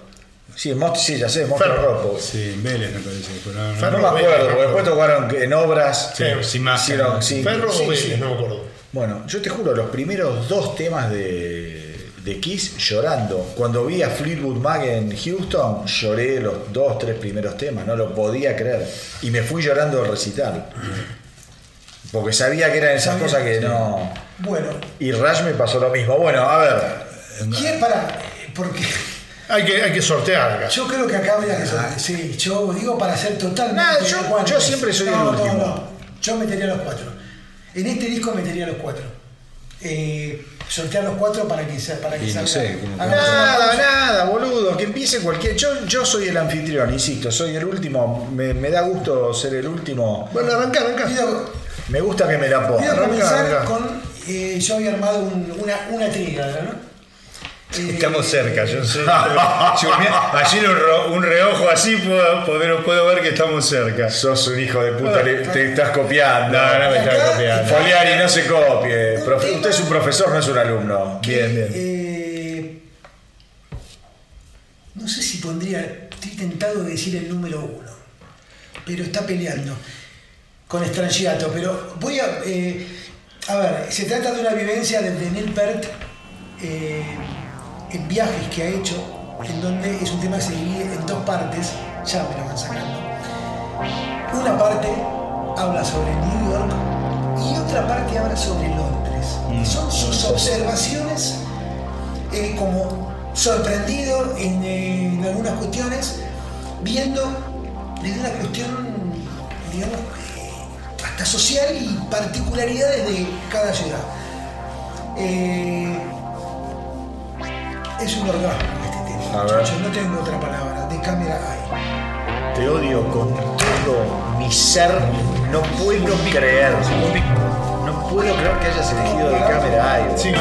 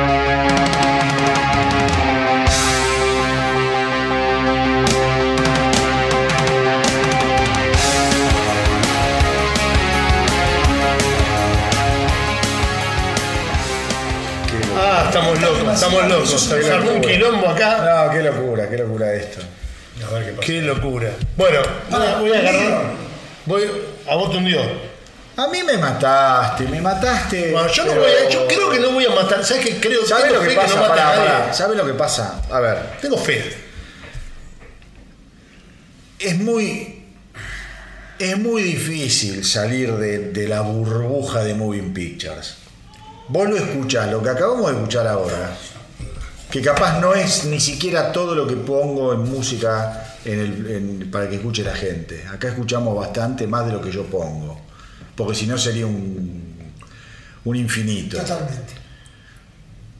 Es una locura. Yo lo, lo único, lo único que lo digo cuando hago los ecos de la semana para eh, que hago las noticias y que informo del rock, lo único que me importa es que a través del astronauta del rock, de lo que hago, de lo que hacemos cuando hacemos los especiales, a alguien que no conoce se le despierte una chispa de curiosidad, porque música sobra, muchachos tengan curiosidad. Si vos estás del otro lado y te enganchaste con este especial y te gusta un poquito lo que estás escuchando, sabé que estás escuchando a una, me atrevo a decir, de las 10 bandas más grandes de la historia del rock and roll. Y no me equivoco. Creo que no me equivoco. No, no, No. te equivocas. Eh, después van los gustos, pero el que más o menos tiene unos años, que ha escuchado música, esto hoy no se hace más. Esto no se va a hacer más. Nadie va a hacer esto, a ver si entendemos. Esto es un hito en la historia de la música. Y este Rush es un hito. Y este, Este disco, disco en particular. en la historia de Rush, es un hito en la historia de la música. Sí, total. total. Entonces, cuando nosotros somos todos viejos de cincuenta y pico de años, escuchamos estas canciones y reaccionamos como adolescentes Total. Y las escuchamos un millón de veces. Sí, es así. Yo lo que espero es eso, que el astronauta del rock sea aunque sea una chispa para que se le encienda la curiosidad a la gente joven que está acostumbrada hoy en día a escuchar eh, por TikTok, por no sé qué, que escuchan 10 segundos y hacen un baile para un- en la cámara como unos pelotudos que nadie sabe para quién carajo le bailan. ¿Entendés? Ves a los boludos famosos haciendo un baile, entonces todos los boludos pendejos que no son famosos lo replican. Y ahí se hace trending topic una canción. Déjense de hinchar las bolas con esa boludeces. Escuchen música, escuchen música. Esto es de locos. Este Amén. especial, este Amén. especial es una locura en serio. Amén. Hacerlo a mí me está produciendo un placer. Sí, no, es una maravilla. Que si hay alguien que no es sordo del otro lado, tiene que estar viviendo el mismo placer. Bueno, Bueno, voy a tomar el- el- la posta y espero no arruinar a varios. Eh, que la aposta no se termine en un siendo yo, la aposta. yo lo que voy a decir es simple. Eh. A mí este tema que voy a poner me hace, me hace mal. Me hace bien y me hace mal. Como yo decía, claro. Eh, me trae muchos recuerdos personales que voy a comentar después del tema. Eh, el tema es una oda a la libertad otra vez, pero no es el que creen, no es el que creen. Es una oda a la libertad porque es una oda a violar la ley de algún modo.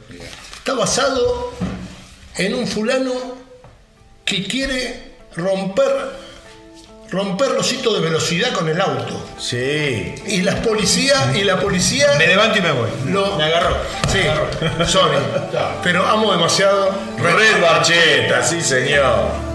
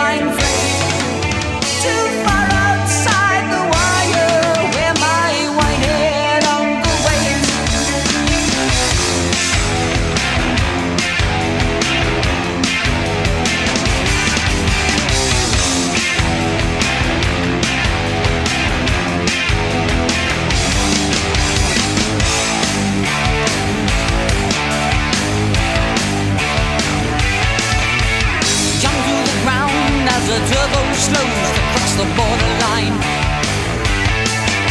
Run like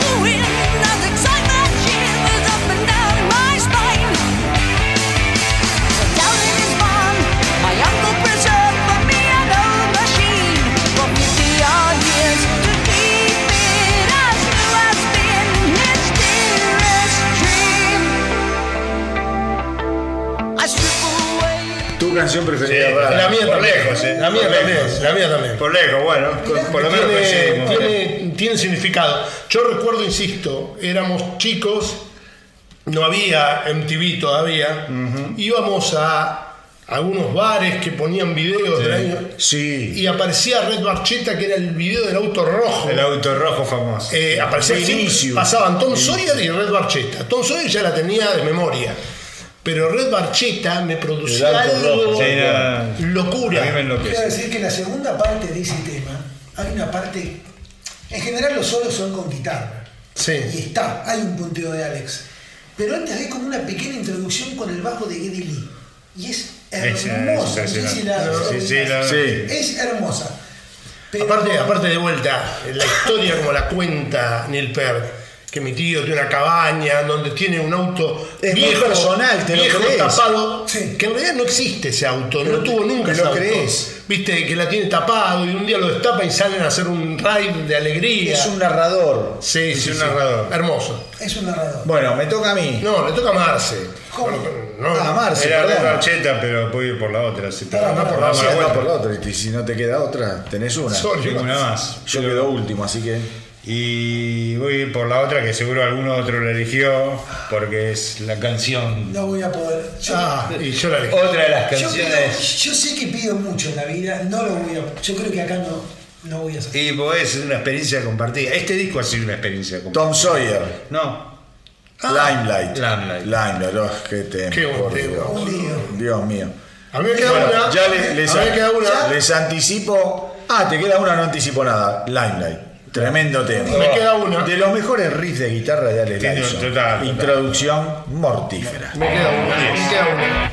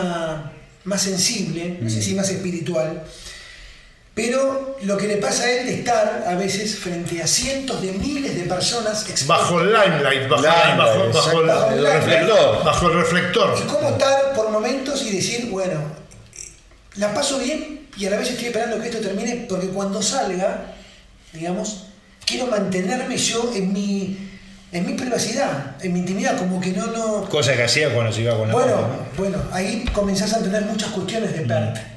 digamos. Ya, la letra dice textualmente, dice, eh, all the world's indeed a stage, todo el mundo es un escenario Exactamente. y solo somos performers, Sí. pero después dice, más allá de la, de la jaula dorada. Beyond the Gilded Cage. En- Qué Exactamente. difícil que mantener tu vida privada o íntima cuando sos una estrella de rock. Exacto. Y esto es lo que Pert trata de poner ahí con este. O sea, Pero además es un tema que si vos te lo pones a hablar así, es un tema dramático. Y es un tema tan alegre. La Bueno, manera de, la de manera de expresarlo es genial. Y uno de los punteos más, más virtuosos de la más, Eh, Él mismo lo dice, yo creo hermoso. que tuve un momento ahí de. Insisto, en, en lo que dijimos al principio y ya un par de veces también durante el programa, esto no va como músicos, que es ni, ni, ni, ni- ni expertos Es lo en nos música, pasa, es lo que nos es lo que pasa. nos pasa. Yo creo que la precisión a nivel interpretativa de este disco, de este álbum, es única. Sí, En toda la. Mirá que hablamos de la Villa Estranguiato, lo que vos quieras. Sanadú. Pero la precisión, esto es absolutamente milimétrico. Vos lo escuchás a Neil Peart en un estado de gracia, que te da bronca. Y los otros dos hijos de puta, no se puede creer lo que hacen. Vos decís, ¿cómo, cómo llegaron a catalizar de esta manera? A comprimir la genialidad de esta manera. ¿Cómo hicieron? Porque es redondo, todas las canciones No hay son forma, no hay Es forma hermoso. de escaparle. No hay forma de escaparle. Es- insisto, esto es una. Este disco es una obra de arte, es como ver un Picasso, no Total, sé. total, sí. Sí. ¿A vos te quedan temas? A mí me queda uno. A mí también. Y lo voy a poner, y lo voy a poner ahora. Espero que sea el mismo. Es un tema no, que es un tema. O no, a ver. es un tema muy muy raro. Ah, no, a mí me queda un tema- yo estuve entre dos canciones. Yo estuve entre dos canciones. Una fue Witch Hunt, que no sé si Buen tema. Por ahora no se bueno, por eso, por ahora no salió. Y el otro Vital Sign, seguramente. Y el otro, Vital Signs. si no queda- Son las dos canciones en las que yo estaba ahí eh, después de Cámara ahí que me cagaste. Tom Sawyer no, porque me pareció una Ahí obviedad. está. No mencionamos. Tom es Sawyer, el que es el himno. Y Z musicalmente es intachable, digo. Pues este tranquilo, muchacho, tranquilo. No importa. Pero Witch Hunt, no sé si lo elegiste. ¿Vos lo elegiste, sí o no? Witch Hunt, no. Bueno, por eso lo cuento Bueno, ahora, si nos, deshacemos de, de la anécdota, pues si no me voy a olvidar. ¿Viste que en Natural Science habían puesto micrófonos para captar sonidos de la naturaleza? Witch Hunt es básicamente una casa de brujas donde hay una horda que va a cazar brujas. Y se escuchan. ¡Oh! Sí, Gente. hay- ¿Qué hicieron? En el pasillo del estudio de grabación pusieron micrófonos y le dijeron a todos los técnicos que caminaran por ahí y que empezaran a, a gemir. Y todo ese efecto de voces que es aterrador es una mezcla de todas las voces de los técnicos es fácil. ¿no? y del crew de, de Rush. Lo quería contar porque si no la escuchamos Excelente. es para contarla. Y ahora sí, vamos a ir a Vital Signs. Para mí, el tema más raro de este disco, con mucha influencia, digamos, de Police. Policiera. Bueno, ellos sí, hablan de eso. ¿Mm? Y Police. y escuchen, y este es un tema para escuchar la batería. La batería, escuchen la batería. Es, es, es un sonido tan particular, tan débil, pero a la vez tan perfecto, que, no sé, es, es- es cuestión de genialidad de un tipo como Linter. Unstable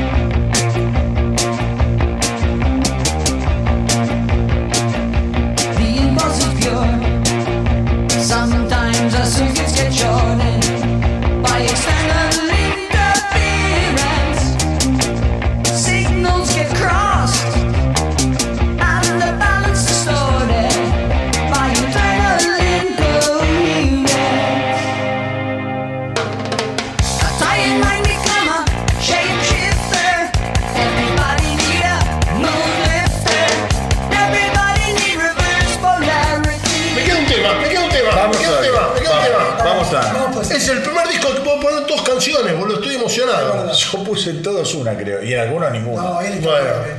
eh, voy a poner el tema. Bien. Ahora que lo había elegido, lo tengo acá. Voy a contar un poquito, simplemente porque a mí me apasiona la letra de esta canción, me apasiona, porque Neil Peart hace un paralelismo entre un libro clásico de Mark Twain, Tom Sawyer, con eh, un mensaje acerca de una persona que se lanza la aventura, que es aventurero, como el personaje original, pero que no va a transar con nada. O sea, que no va a transar con las religiones, ni con los políticos, ni con absolutamente nada, porque, y dicho por él, digo, lo único que cambia es, lo único que permanece es el cambio. Con lo cual, digo, yo voy a hacer en cada momento lo que yo crea que es correcto y no voy a supeditar mi pensamiento ante nadie. Como mensaje Es maravilloso. maravilloso. Pero vos sabés que le- estás hablando de Tom Sawyer. Sí. Vos sabés que la- él ar- es como que readapta una letra de, un- de otro tipo que le alcanza un poema, una letra, no me acuerdo bien cómo es la historia, habría que investigar. Y lo termina transformando Neil Peart en lo que es Tom Sawyer. Sí, sí, sí, sí. Pero nace Pero, pero lo lindo es que hace muchas referencias al libro, al río, qué sé yo, al libro original de, de de Tom Tom Sawyer. Sawyer, sí, sí. Pero, por otro lado, habla, su mente no está en alquiler para ninguna religión ni para ningún gobierno. Onda, onda, sí, sí, nada. Eh, me parece que es una muestra cabal de lo que es el pensamiento de, de Neil Peart. Un dato sobre el tema. Vuelvo con el concepto de paradoja. Un dato. El primer tema que ellos graban de este disco, que ya, ya lo tenían hace un tiempo, es de cámara I. Terminan de grabar todo el disco y faltaba, viene el carrero y dice, che, escuchame, hay cuatro minutos que faltan. Hay que hacer un tema más y hay que rellenarlo. Llamala Madonna, tenía unos cuatro minutos. ¿Qué tema no estaba grabado hasta ahí? Tom Sawyer. Tom Sawyer. Y viste. Es una cosa. Y bueno, y sí, Another Thing Coming, Y la segunda boludo. cosa Another Thing Coming de Judas. es que Pasan esas cosas. grabando Tom Sawyer y Gary Lee dice, che, no me conforma esto. Bueno, un visionario. Pará, además, además les aclaro, es el tercer corte del disco. Sí. Estoy mirando, el primer corte es Limelight, el segundo es Vital ¿En Signs. serio? El tercer corte es Tom Sawyer. Sí. O sea, esa Vital era- Sign fue el Sí. corte. Ah, mira, no sabía. Bueno, Limelight- vamos con Tom Sawyer.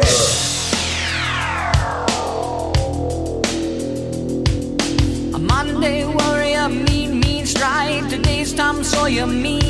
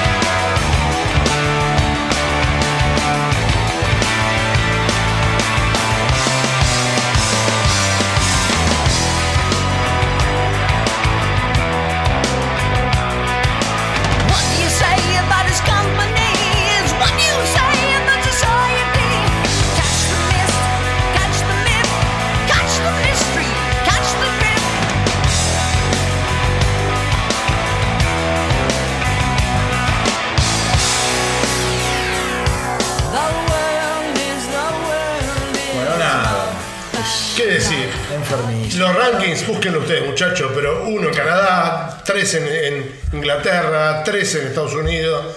Un disco imperdible.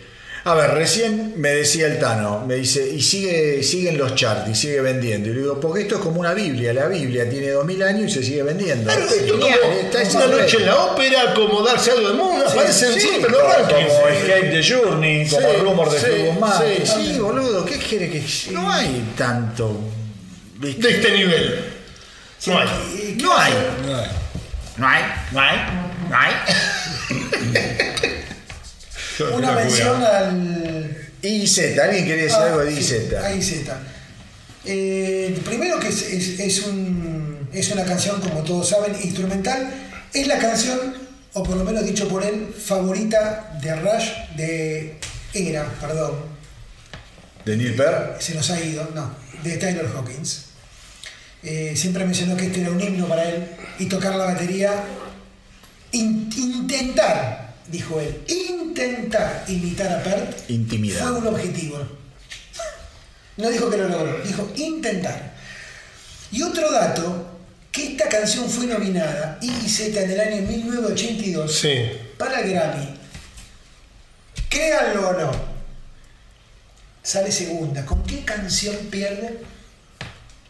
No tengo ni idea. Estamos hablando, no, no, no, no, no. Estamos hablando No, de Thriller es del 83. No, no, no, pero aparte por otro lado, estamos can- hablando de temas instrumentales. Ah, instrumentales. Vos, y si esto lo pones a competir con otros temas instrumentales. Con un tema de The Police. No. ¿Con qué ver. canción pierde? Eh, con, ¿Cómo se llamaba?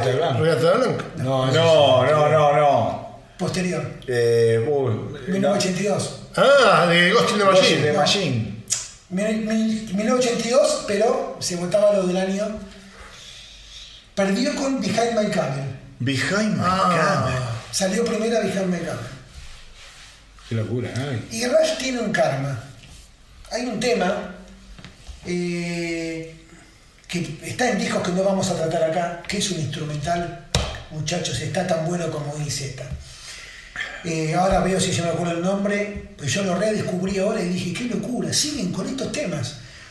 Eh, y también salió el Grammy y salió de vuelta segunda. O sea, es el karma del segundo hasta que se les da lo de la nominación. al- Sí, pero también hay que decir que Rush al menos está en el Rock and Roll Hall of Fame y está en el Rock and Roll Canadian of Fame. Los No, canadienses en- sí, todo, sí, sí. A la orden del caballero de. Sí, Hay un, hay un premio ¿Puedo canadiense. decir Mystic Rhythms? No, otra No. se llama Wears. Pero esa también es instrumental, creo. Ah, Me ¿Cómo? parece. Mystic Rhythms. ¿Es Eh, instrumental? Me parece, después no, no me No, yo me acuerdo de en, en Clockwork había un instrumental, creo que se llamaba B no sé cuánto. No, no, No, la, no. la verdad que no, no, no, no quiero Bueno, decir. igual estamos en otra época. Se llama Wear algo, Wear algo, pero no importa. Ok. Es un dato. Se llama Word the Lyric. Ahí está. No, es una joda. ¿Entendiste el chiste, no? Words the Lyric, es un instrumental. Sí. Bueno, Bueno, vamos al año vamos a lo- 82. al año 82 y llegamos al final de. Acá hay un. Tenemos que Del- marcar del este- programa, este, ¿no? cambio, ¿no?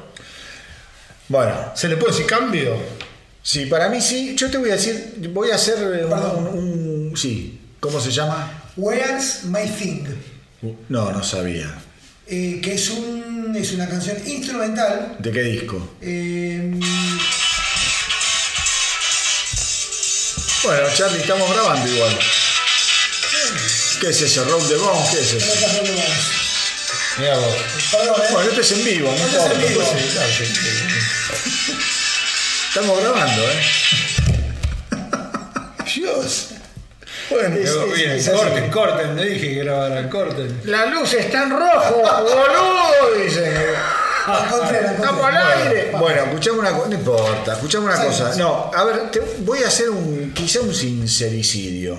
Yo me Moving Picture, ya les digo, me enganché hasta las pelotas, primer disco, después voy a Rush, después voy a Fly By Night, qué sé yo. Vos sabés que yo Signals, que es el disco que vamos a ver, a ver ahora, que Sí. es el último, El último de esta. de esta, sí, sí, de, esta, de este programa, yo ni me había enterado que había salido. Para mí, pará, mirá lo que me pasó. Yo pensé que después de Moving Picture, durante mucho tiempo, pensé que después de Moving Picture venía Grease Under Pressure, que es un disco que a mí me encanta, Sí. pero me encanta. Después me enteré que estaba Signals, Signals. Signals, ¿cómo se llama? Con I, con Signals. I Signals.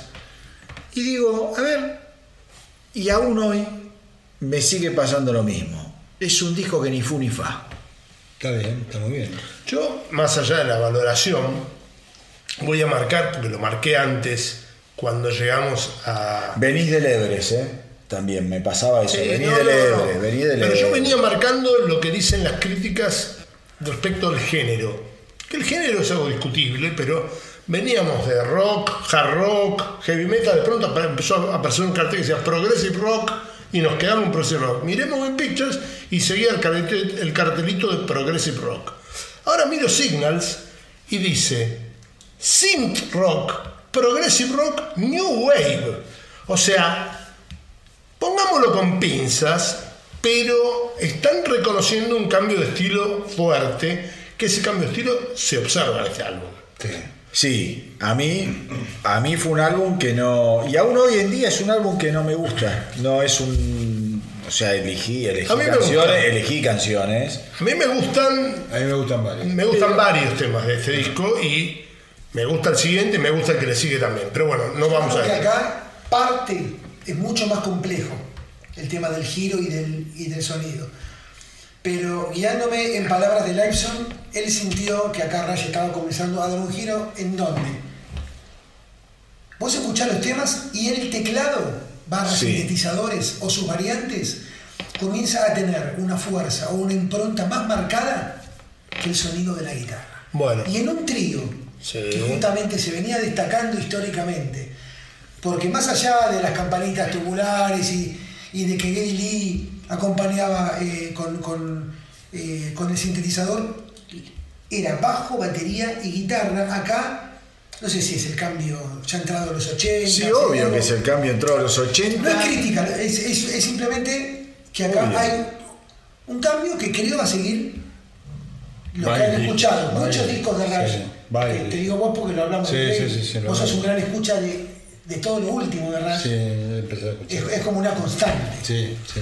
Sí, pero igual, ah, vos sabés que en- ahí diste en algo, eh, todo este, este, esta- este giro a los teclados, es un giro también al sonido, a la forma de componer y el gran aliado, y ahí me remito a lo que vos dijiste, de Geddy Lee fue Neil Peart. Neil Peart estaba muy entusiasmado con las baterías electrónicas, Total.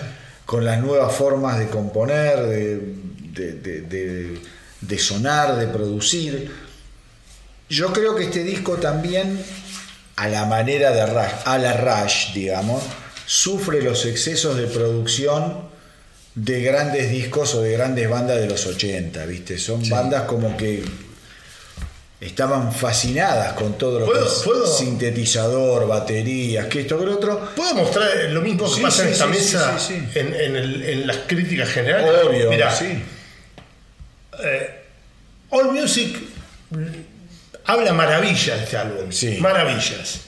Por la exploración del sintetizador y, e introducir temática y sonido más contemporáneo. Bien. Bien. Ultimate Classic Rock lo pone tercero entre los mejores álbumes de Rush. ¿Por qué? Porque dice que es el álbum más audaz de la carrera de la banda, por el giro. Ahora, Rolling Stone lo destroza. Literalmente dice que el, enfatizar los sintetizadores a expensas de Alex Flyson es un esfuerzo tirado a la basura.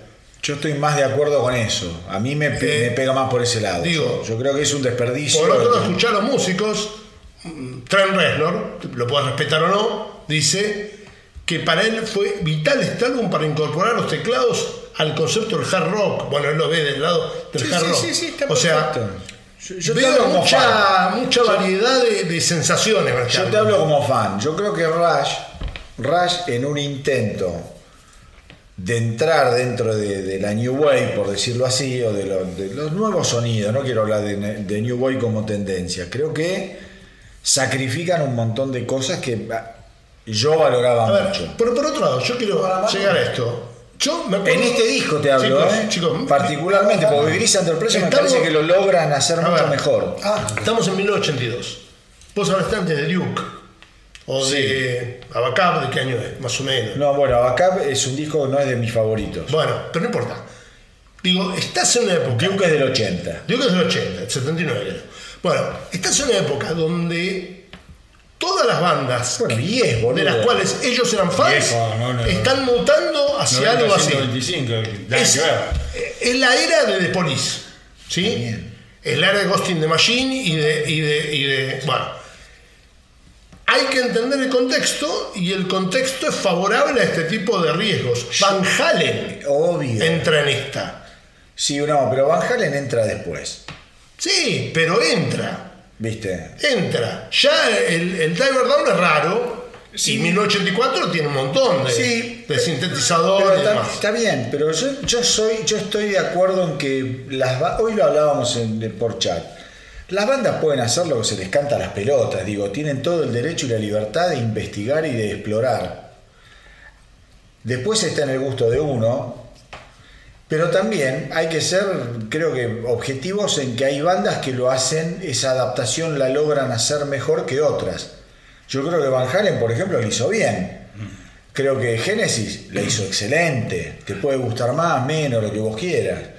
El caso de Abacab, eh, para mí no es lo más representativo de lo bien que lo, hizo Genesis. Creo que lo hace, lo logra realmente en el disco Genesis. En el de es Mama. Sí. no, que es, que es Posterior, posterior. posterior. Y creo que Rush, este disco, al menos a mí, yo creo que no está muy logrado en lo que ellos pudieron y demostraron que podían llegar a hacer en su interpretación de la época. Que hay muy buenos discos de A Rush mí, a mí con bueno, teclados. el disco me gusta. ¿A vos te gustó siempre este disco? Siempre me, me no- siempre me gusta este disco. Me gusta también mucho Grace Pressure, me gusta mucho Power Windows, los dos. Power Este Windows es disco un me discazo. gusta mucho. Es un discazo. Eh, Este a mí no me- sí te me- reconozco que empiezan a incursionar en algo que es completamente ajeno al, al sentimiento. No sé cómo han reaccionado los fans de entrada. Raro. A mí, a ver si me entendés. Yo vengo de, de Tom Soy, de, Claro, de ¿cómo se llama? De Pictures. Moving Moving Pictures a Gris Under Pressure. Yo esto no lo había escuchado. Y Gris Under Pressure me había parecido fantástico. Y cuando escucho esto, era como ni chicha ni limonada. La chicha Tom Sawyer y la limonada sector arrojo, te quiero decir. Bueno, pero eso también puede ser por, por cómo Como lo agarré raro. Yo lo agarré Yo seguido. no lo agarré seguido. Capaz pasa por ahí también. ¿Puedo decir Bueno, vamos al tema, vamos al Un tema. pequeño dato Sí. antes de entrar en las canciones del álbum. Eh, si no me equivoco, es el último álbum, y no es un detalle, que graban con Terry Brown. Sí, es el último. Correcto. Y ahí, y ahí hay un tema, habría que ver, siempre hay más información, ¿no? Y debe haber más motivos que lo que voy a contar. Pero a Terry Brown no le gustaba este giro, ¿eh? Ahí está el punto. Terry Brown, hay que ver para dónde quería ir, pero en- ya en principio esta necesidad que tenían ellos, que no sé si era tan compartida por los tres, eh, me parece que, el- esto es una impronta, ¿no? Lifeson estaba como un poquito más reticente. Te lo dije yo, Neil Peart y Geddy Lee eran los que querían esto. A experimentar, estaban con esto de, de- cosas de polis que les atrapaban, querían, después de Moving Pictures, yo decía, bueno, a ver, Pero ¿dónde voy? No? Que es- Pero lo ves hasta en la imagen, vos ves en los videos, ve- ve- había toda una cosa distinta, que, lo de- Exacto, que se adaptaron como Eh, pudieron.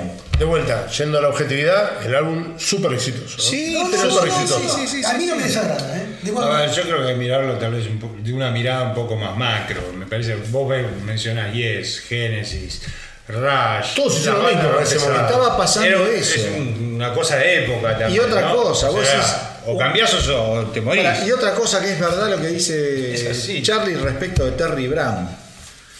Terry Brown no se sentía cómodo produciendo esto. Porque no todo productor puede producir cualquier tipo de música también, ¿eh? Absolutamente de acuerdo, sí. O sea, Bob Rock no te puede producir Duran Duran. No. Puede hacerlo, pero el resultado déjame dudar. Totalmente. Y yo creo que Terry Brown y Rush se dieron cuenta que había una incompatibilidad, ¿eh? Y por algo Terry Brown termina como termina. Después de una eh, relación que venía de más de 10 años, o 10 años, qué sé yo. Bueno, interesante. ¿Quién quiere arrancar? Yo, la verdad, eh, Arranca, arranca. Sigo yo. yo tengo acá un tema que habla de todos estos cambios, eh, no solamente de lo que es cambio de década, sino lo que implica desde lo social, desde una revolución también tecnológica, eh, desde el mundo de las computadoras quizás incipiente, pero algo que se veía venir, y es eh, New World. World Man. A mí, esa- a mí me mataste.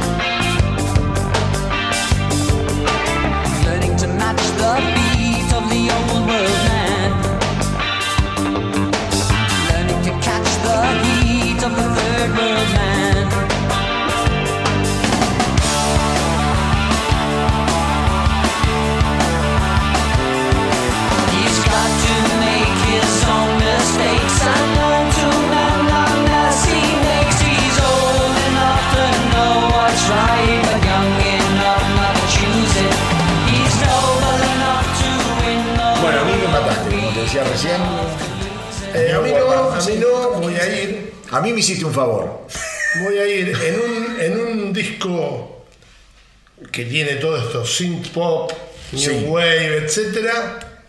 Yo elegí el tema analógico. Analog Kill. Analog que es un rockazo, Bueno, y ahí me dejaste sin canciones a mí. Uy, boludo. Sí. Qué tarde te. Qué tarde, qué tarde, Tete. No, no puse, no creo que habré puesto cuatro canciones. No los invito más. Los próximos especiales van a ser solo míos. Se van a la mierda estos tipos. Bueno, Diana, Ana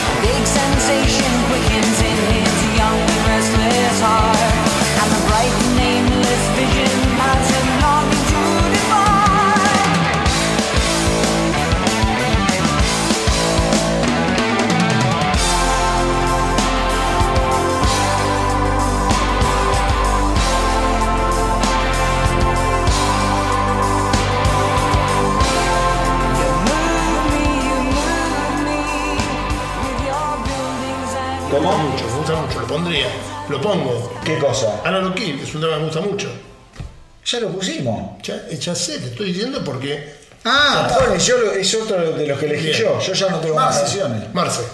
¿Está grabado ya? Sí, sí, Sí, obvio. bueno, vamos con. A mí, a mí me gusta mucho este tema, mucho. Se llama Countdown. Sí, el tema de la nave espacial que despega. Bien. at the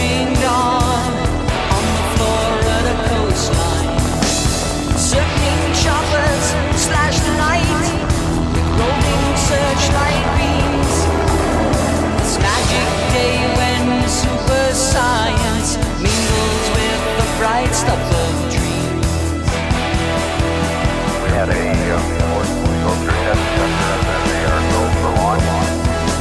At the present time, no, no major problem. And just fine at home.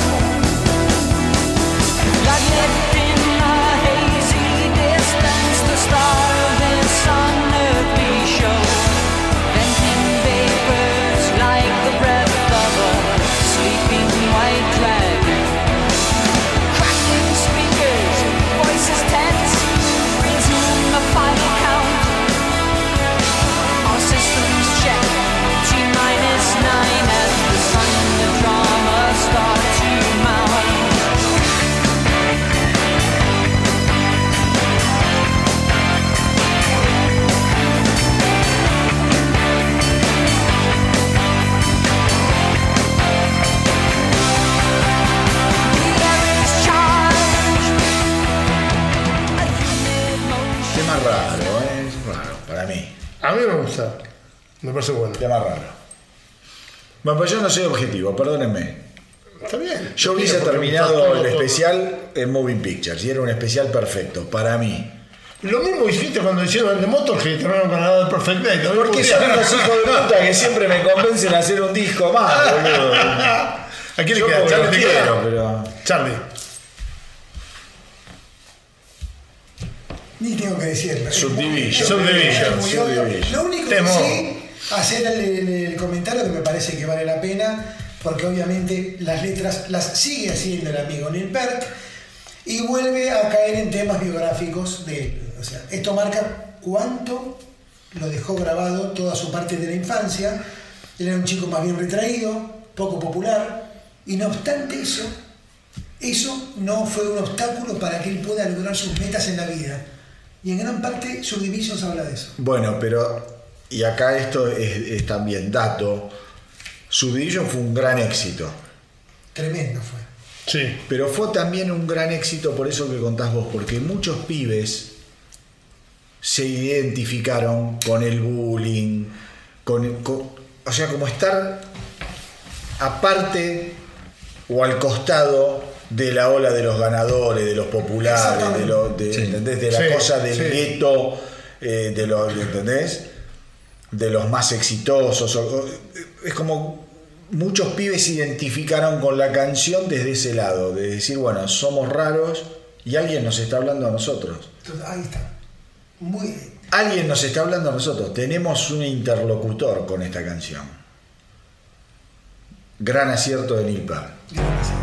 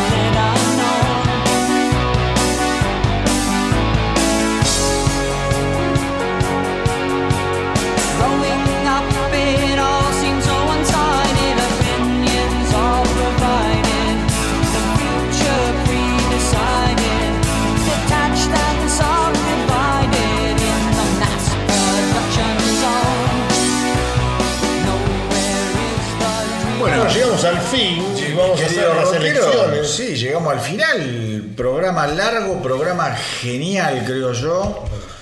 De una banda única. eh, de su etapa, creo yo, de oro.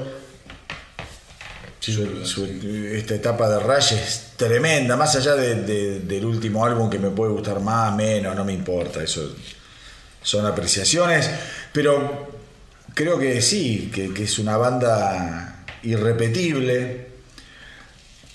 Eh, muchos se preguntan si van a volver, al menos a tocar juntos Geddy Lee y Alex Lifeson.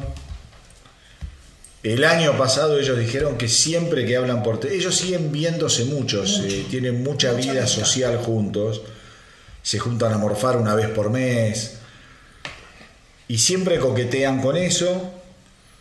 Dicen, en algún momento puede ser que lo hagamos. Te- Estamos hablando mucho, cada vez más. Cada uno lidió con la muerte de Neil Peart de maneras distintas.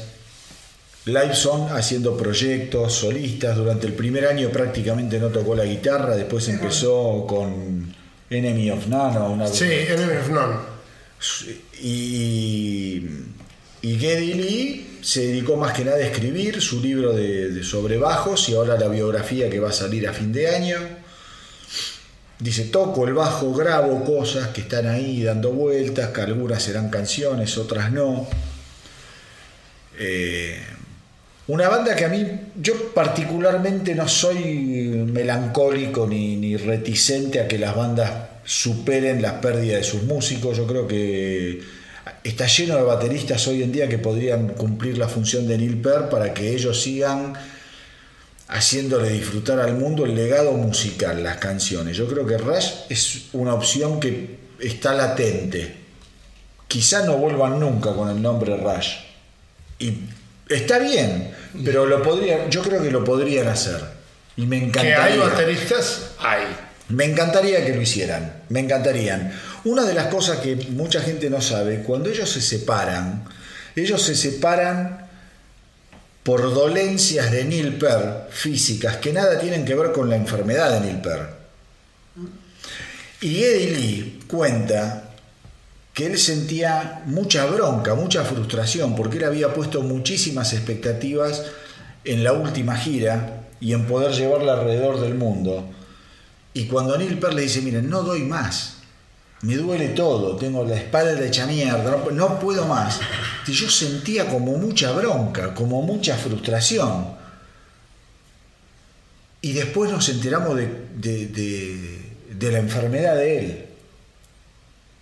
Pero no, no es que se suspendió ni que él se sentía mal por la enfermedad, porque él después le agarra un cáncer al cerebro que lo liquida, un tumor. Dice, y en ese momento hasta sentí culpa, dice Gedili, por toda la bronca que yo tenía de haber dejado de hacer lo que más me gustaba porque este le dolía la espalda y después se terminó muriendo. Dice, no se puede creer. Y lo más difícil para Lifeson y para, ¿cómo se llama? Para Geddy Lee era mantener el secreto. Dice, nosotros nos sentíamos mentirosos frente a la prensa, frente a amigos, pero dice, fuck it. Nuestro amigo nos había pedido que esto se mantuviese en secreto. Claro. Es muy. Es, es- es- es- es tremenda. Toda la última etapa de Rush es tremenda. La última etapa de Rush como amigos, te quiero decir, no como banda. Con la agonía, la muerte, bueno, toda la cosa. Eh, quería contar esto porque no sé si va a haber un segundo especial de Rush y está bueno también contar un poquito más las cosas para darle un, poco, un, cierre, pero como siempre antes del cierre me parece que vamos a elegir algunas cosas. El disco favorito de cada uno, Charlie. Eh, mi disco favorito es muy emocional. No sé si es el mejor disco, la verdad. ¿Qué parámetro tomar? Posiblemente no lo es. Pero voy a elegir eh, por dos cuestiones Farewell to Kings. Em, estaba entre ese y Hemisferios. No, no, o sea, no iba por otro lado. ¿Por qué? Porque es el disco que eh, primero me hizo descubrir a Rush. Segundo, porque eh, hay dos temas que marcan la impronta de Rush. Uno es Xanadu, que es quizás una obra de arte musical, y otro es Cygnus, que me llevaron por un camino de escuchar una banda que puede hacer un tema con una letra impresionante, con una parte, con, o sea, un tema partido en suites, con una instrumentalidad que es maravillosa. Y la verdad que tengo que estar agradecido a ese disco que por cuestiones fortuitas fue el primero que, que, que cayó en, en mis manos. Y voy a ser leal con ese recuerdo, por eso elijo eh, el Farewell to Kings. Marce, No, para mí el disco preferido es claramente Permanent Waves. Eh, primero porque es el disco que más gasté y escuché, creo que Jacob Slater, que Sí, lo mencionamos acá. Eh, hasta hoy la sigo escuchando, digamos, hoy la escucho y me pone la piel de gallina de la increíble, ¿no? Es un disco lo tenía en vinilo. Recuerdo cuando lo escuchaba, aparte, viste esas cosas de ponerlo en la bandeja, esas cosas. Eh, por más que ya tenía otros discos antes de, de Rush, ¿no? Eh, y es un disco en algún punto up, ¿no? Spirit of the Rey es una Sí, canción sí, muy sí, Free arriba, Will, claro, sí, Free sí. Will, esos temas, ¿no? Eh, así que para mí es, es el disco que, tengo así como el recuerdo más vívido en este momento. Tano, Y el astronauta dice que él tiene ejercicios imposibles. Para mí este es un ejercicio imposible. sí, obvio. Porque tengo tres discos que están al mismo nivel de amor. Simplemente por algo casi caprichoso voy a elegir 21-12. Bueno, claro. Porque nada, me genera un, un amor absoluto ese disco. Aparte me parece el cambio nada, más brutal para bien que, que se escuchó. No, no es que, no es que Carlos Sostino sea buenísimo, pero digamos la evolución como ese disco es, es notable. El mío es Tom Sawyer, o sea, eh, Moving Moving Pic- Picture. Moving sí. Pictures. Moving Picture, Moving Picture. Estaba entre 2112, Carros of Steel y. Bueno, yo estaba Y entre- Moving Pictures, yo tenía hemisferios Moving ahí en el Picture. medio también. Moving Pictures a mí me es un disco que no. Todo Me, me vuelve loco, ¿no? No- le- Además está la cosa emocional, los descubrí con eso y tuve el ojete de descubrirlo con eso, ¿viste? Como decir, la puta. Me parece sensacional. Del trío, ¿alguien alguna cuestión? No. Yo, yo, eh, quiero mencionar primero una anécdota y, y ya, para, ya para ir cerrando. Creo que después de la gira de eh, cuando iban a hacer Signals, no estoy seguro si es Signals o, o, o, Power Windows. Em, algo que pinta lo que era Neil Peart. Dice que, que del par muchachos para la gira me van a tener que esperar un tiempo. Dice, porque. Chao, me voy. ¿Qué te vas de viaje? ¿Te vas con tu mujer? No, no, me dice. Me voy a tomar curso de batería. Claro. Te imaginas la cara de Lifeson y de Lee. No, no se está boludeando. No, no, no, no. Tengo un baterista de jazz Sí. en Estados Unidos que me está esperando para. Cambia su forma de tocar. Entonces, lo que digo es. Es como la perfección llevada. O sea, el tipo nunca paró. No de tocar, de querer aprender y sentir que había más para aprender. Pero si tengo que elegir, creo que es un dios. Si voy a. el- de los tres, el que más me ha marcado por, por, por el sonido, me voy a quedar con el señor Alex Lifeson. Me parece que la guitarra de Rush es una de las cosas que cada tema que escucho, o en un riff, o en un solo, o en algo, digo, ah, boludo, esto me transporta más que otras cosas. Y me la juego y es. es- qué, qué paradoja, siento que es un tipo totalmente Bueno, sobreestimado, pero es una, es una de los tres, de los tres, es el que más en contacto con el instrumento estaba permanentemente. La batería por una cuestión lógica. Vos estás en un hotel, te vas a dormir y no te puedes ir con la batería a tocar a la pieza. Sí. A Geddy Lee le chupaba un huevo, pero Geddy Lee dice, vos, se lo dice a él John en esta entrevista, vos estás todo el día con la guitarra. Estás, o sea, estás en el micro con la guitarra, en el hotel con la guitarra, en tu casa con la guitarra. Eh, yo no puedo elegir a ninguno de los tres. Como No, son- son, Son son juegos que tres maestros. Yo como juego que propuso Charlie, lo único que te digo es, más allá de lo monstruoso que es Neil Peart como baterista, yo siempre lo voy a elegir a él por el personaje. o sea, por. Por la, la capacidad lírica. O sea, me No, parece, eso ya. me parece una cosa descomunal, ¿entendés? Totalmente. Y entonces siempre, siempre mi favorito. Sí, sí, sí, sí, Total. sí. No podés, que porque te pones a hablar de uno, de No, no otro, podés, y después si no, pero si escuchás- No, Lifeson también, sí, Mirá. Lifeson. A mí me- me- siempre es fascinante Lifeson como guitarrista, ¿no? Es un violero del recontra carajo, sin duda. Tipo, tiene una melodía atrás, tiene un criterio melódico, rítmico, bueno, no, todo. todo. Grandes riffs, grandes, solos. riffs, grandes solos. ¿no? Un, gran violero, muy setentista en una época, después se volvió ochentoso, un poco forzado por el cambio de No sé, no sé, es muy difícil. Pero Lo Es muy injusto es elegir. Cómo, cómo se han potenciado. ¿no? Es muy, es muy injusto elegir. sí, es injusto. sí. Es muy La, injusto elegir. la química de ellos tres. Sí. Yo creo que ahí está el. Ese triángulo que han hecho es.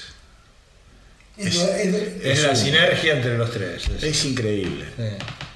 Lo que lograron hacer, ¿no? Eh, bueno, gran placer, ¿eh? Hacer este. No, no, más vale, más vale, más vale. Pero viste, cuando empezamos, yo estaba con unos nervios, creo que todos estábamos ansiosos, nerviosos. Ahora estoy como en un estado de. Claro, como si te hubieras sacado algo. Sí, sí. Como que en una paz eh, espiritual, boludo. No sé. es- para mí fue tremendo hacer el especial este. Porque es un homenaje. Es un homenaje. La verdad que es un homenaje y es. Y no lo puedes dejar de hacer con respeto tampoco. No, tal cual. Porque ellos de- desde el escenario, desde los discos, Es una banda respetuosa de la mos- música. te mostraron mucho respeto, siempre, en lo que dieron. Sí, muy profesional y muy todo. Y, y no sé si fue un, un- un episodio, un, un programa que hubo, eh, viste, demasiada eh, risotada o anécdota pelotuda o qué sé yo, pero porque también Porque hay admiración. hay admiración. Hay mucha admiración. Yo, yo creo que somos... Creo que tenemos en común, más allá de los gustos musicales de, de cada uno, es una constante rush. Sí, O sea, sí, absolutamente. más allá de todas las otras bandas que no compartamos, digamos, como pasión, quizás. Sí, no, y es una una banda admiración con total, esto, total. admiración, respeto, una banda que por ahí uno la quiere escuchar cuando escucha, quiere escuchar algo de sí, con clase. ¿viste? Quiero escuchar, claro, quiero escuchar música. Quiero escuchar música, ¿viste? No vas a escuchar Rush para Claro. fondo mientras cocinás el pollo olor. No, No, es como te sentás y puta. Exactamente. tiene. Qué lindo es. Exactamente. Whiskycito, sillón. Sí, sí, sí, sí. Whisky. Está para eso. Eh, bueno, muchachos, nada, hemos terminado una, una epopeya.